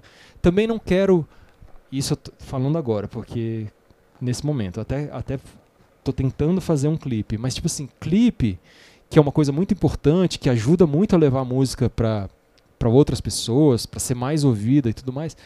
Cara, eu não quero ficar fazendo clipe, saca? Assim, de, de disposição, de eu aparecendo num clipe pra- de cada música e tudo mais, não é muito o que eu quero fazer. Tô num caminho que eu não sei direito. O, o- cito novamente o Henrique Badi, que está fazendo um projeto solo, que é uma inspiração, que é pare- muito parecido com, com, o que eu, com o que eu quero fazer, mas ainda assim não é o caminho que eu, que eu pretendo seguir passo a passo, sacou? E eu acho que o caminho dele também, ele tá desbravando muita coisa. Ele tá, tipo, fazendo o que ele quer fazer, do jeito que ele quer fazer. Ele, é pro- ele produz pra caralho, ele é hiperativo pra caralho, assim. Faz, faz muita coisa. Porra, acho sensacional. Acho sensacional o trabalho dele. Mas eu não, eu não quero ficar fazendo live, por exemplo. Eu não tenho tanto essa. Não é nem de, ai, fico com vergonha nisso aqui. É tipo, cara, não, não Live tô. tocando, você fala. É, sabe? Coisa da pandemia, tipo, ah, faz uma live, você tá cheio de música. Eu falo, ah, não, não quero, na verdade, sabe? Não tô muito afim. E eu não quero essa cobrança também de achar que eu preciso fazer exatamente a mesma coisa que o meu funeral faz para tentar alcançar a mesma coisa, porque até não é assim que funciona. Não é porque deu certo para um que vai dar certo para outro. Enfim, quero chegar com o violão, quero apresentar as músicas, quero criar uma relação com as pessoas. Uma relação musical, de certa forma, porque eu vou estar com o violão, com essas pessoas, sem também fazer uma coisa de meia hora, por enquanto, sem ser, o- sem ter meu nome no, no cartaz, sem ter uma coisa. Agora, como é que eu faço isso? Não sei. Espero que no, no momento aí, em janeiro ou em 2022 que a gente estiver ouvindo, eu tenha entendido mais ou menos como isso funciona. Mas é isso, eu tô buscando um caminho. Tô velho pra caralho. Vou fazer 42 anos, muito em breve. Eu já gastei muita grana com música, com ensaio, com eu quebrei meu violão, comprei um violão novo agora. Tipo assim, preju, velho. Eu quebrei o violão, encostei, pá, quebrou. Quanto é pra consertar? Metade do preço que eu paguei pelo violão. Puta que pariu. Sabe? Comprei um novo, que também foi caro. Tipo, custa dinheiro fazer, custa dinheiro gravar. Eu gravo num cara amigo que é barato, tudo mais, mas custa dinheiro, saca? Tipo assim, a gravação, a música tá lá, tá bonitinha, tá bem gravada, custou dinheiro. Eu tenho um monte de amigo que toca um monte de instrumento, mas tocar um violão de sete cordas, não- não- não- o amigo não podia. Sacou? Chamei um cara, paguei um cara pra gravar. Tem, tem coisas ali que, que foram músicos contratados pra gravar uma coisa pra mim. É engraçado, teve um músico que nós convidamos recentemente, ele falou que ele era do punk rock e gravou um disco de MPB, pra você ter uma ideia. E ele contratou os músicos para tocarem nessa, nesse novo projeto, Caio Web, que, que era do Rota 54, é do Rota 54. E foi o mesmo esquema, assim. Tipo, ele foi, bancou, foi atrás dos músicos. Interessante isso, né? Tipo, É isso, velho. Quem é que toca tuba na galera? Quem, qual amigo que toca tuba? Pensa em algum. Não tem. E tinha até. Fez um preço muito bom. Eu tenho uma música que é tuba, com tuba, ao invés de baixo. Ao invés de baixo, vou gravar tuba. É isso. Saca? É uma doideira. Eu adoro essa experiência do estúdio. Eu adoro tentar entregar a música com uma embalagem tipo alto nível ali que eu vou gostar de ouvir também. Mas as músicas são canções, elas nascem no violão e voz. Muita música ela começa cantando e termina cantando, sabe? E não tem solo e não tem não tem introdução e, e coisa, porque é- é- são canções. Então eu quero ver se eu descubro o meu caminho. Uma coisa, eu falei da coisa de gastar dinheiro, tipo, gasto dinheiro, não sei o quê. Cara, eu não quero fazer coisas que me ofendem. E não que, tipo assim, ai, nossa, as pessoas estão se ofendendo fazendo o que elas estão fazendo. Não estão. Elas curtem. Saca? Eu não quero fazer live. Saca? Eu não quero. Não tô falando contra live. Saca? Não tô falando contra fazer as coisas. Fazer o que quiser, fazer, saca? O que quiser, assim, faz parte. Beleza, façam. É importante, criem o seu próprio caminho. Não tentem só copiar o coleguinha, porque você não vai conseguir fazer as coisas. Tenta fazer suas coisas também. De um jeito que seja bom pra você. Tô tentando achar esse jeito, vamos ver onde é que eu vou parar nessa porra. Bacana. Ah, é.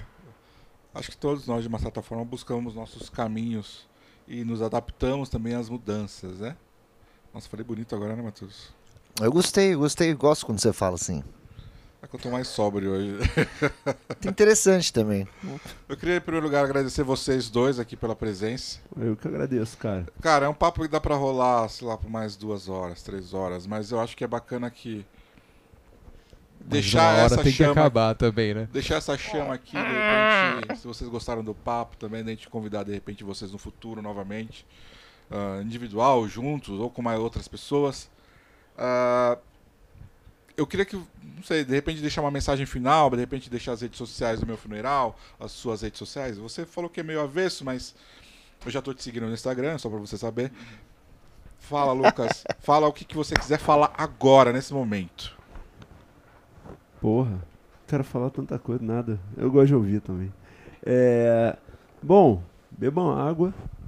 Ouçam meu funeral. Ó, a gente lançou uma música de Natal. Uma porrada de participação especial do meu funeral. Então tem, caralho, eu vou ter que pensar aqui na ordem. O Reinaldo da Plastic Fire, tem a Carox, tem a, a Dani no final, peraí, senão vamos perder. É, a Lena, que é a baixista da, da Francisca Lombre, tem o Sebastian da Francisca Lombre, Malfeitona, Dani, é, a Jux da 909, tem e a Letícia Pires da Crash. É, então, porra, foi uma parada foda assim que a gente fez, gravamos as vozes aqui no Costela. O Capilé mixou e masterizou. Acabou de sair. no- quando você estiver ouvindo, vai ter, vai ter saído no ano passado. É, e vamos lançar um disco aí, ou vamos ter lançado, ter acabado de lançar um disco, não sei ainda. E é isso. Busquem sons novos, não fica dando tapinha nas costas à toa dos outros, não. Curte o seu som aí e apoie os artistas que você curte. Também não deixe de fazer isso. Você curtir e não apoiar é foda. Álvaro, vai, sua mensagem final aí. Diga. diga Cara, Primeiro, adorei estar aqui. Eu adoro esse. Caralho, desculpa, desculpa. Matheus. Felipe do The Gap Year mandou um beijo pra você. Eu quase esqueci, eu queria falar isso Aê, durante o Felipe. podcast. Beijo, mano. que eu conheci na sexta-feira, no show do Bad, que fui ouvir depois. Eu não, não conhecia a banda, conheci. Acho que é o Felipe que tava lá. É. Tá. O próprio. Que tá, Eu ele também que tá re- me recebendo na casa dele. Obrigado, Felipe, Olha. por me deixar dormir É o- no, seu sofá. O bom, primeiro, eu vou volto aqui a minha despedida. Cara, eu adoro e eu, eu tenho essa dificuldade, né? A gente tá aqui entre amigos, conversando. Eu sei que isso aqui vai ser ouvido. Não, eu tô segurando um microfone. Não é uma coisa tão íntima assim ou, ou relaxada e tal. Mas ao mesmo tempo a conversa vai para esses lugares de uma conversa aqui, de quatro pessoas que estão na sala. E eu adoro essas conversas, cara. É isso. Eu encontrei o Lucas pela primeira vez. A gente teve um, sabe, se conheceu num, num rolê e tal. não sabe da história da vida um do outro. A gente sentou, ele, ele me aturou por cinco horas, a gente trocando ideias sobre. Porra, moleque, mas você, você me perguntou sobre a minha vida e eu fiquei lá divagando horas e horas e horas também. Não, Peraí, e- me- peraí, você também me aturou. Foi, foi meio a meio. É, e, e me interessa. Tipo assim, não tive chance de perguntar da, da vida de vocês como eu gostaria, assim. Eu entendo que é um podcast que a gente tá virado como o foco né, do- dos entrevistados, da, da pessoa que tá aqui só dessa vez. Mas, tipo, me interessa muito saber a visão e, e- e- debater as coisas que a gente debate. E aí acaba nisso aqui que tá acontecendo agora.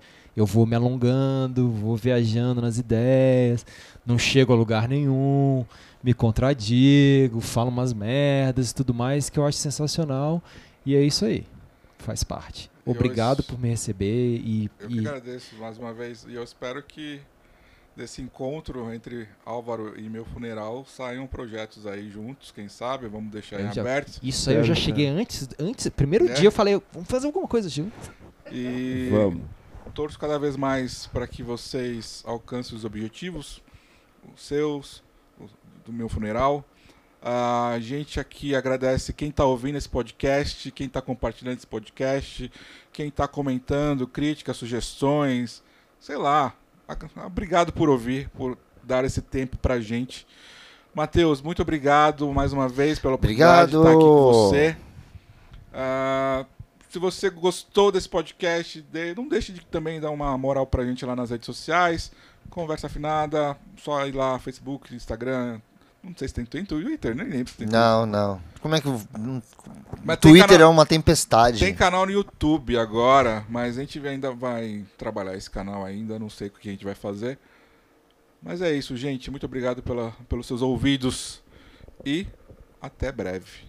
Valeu. One, two, three, four. Come on, baby.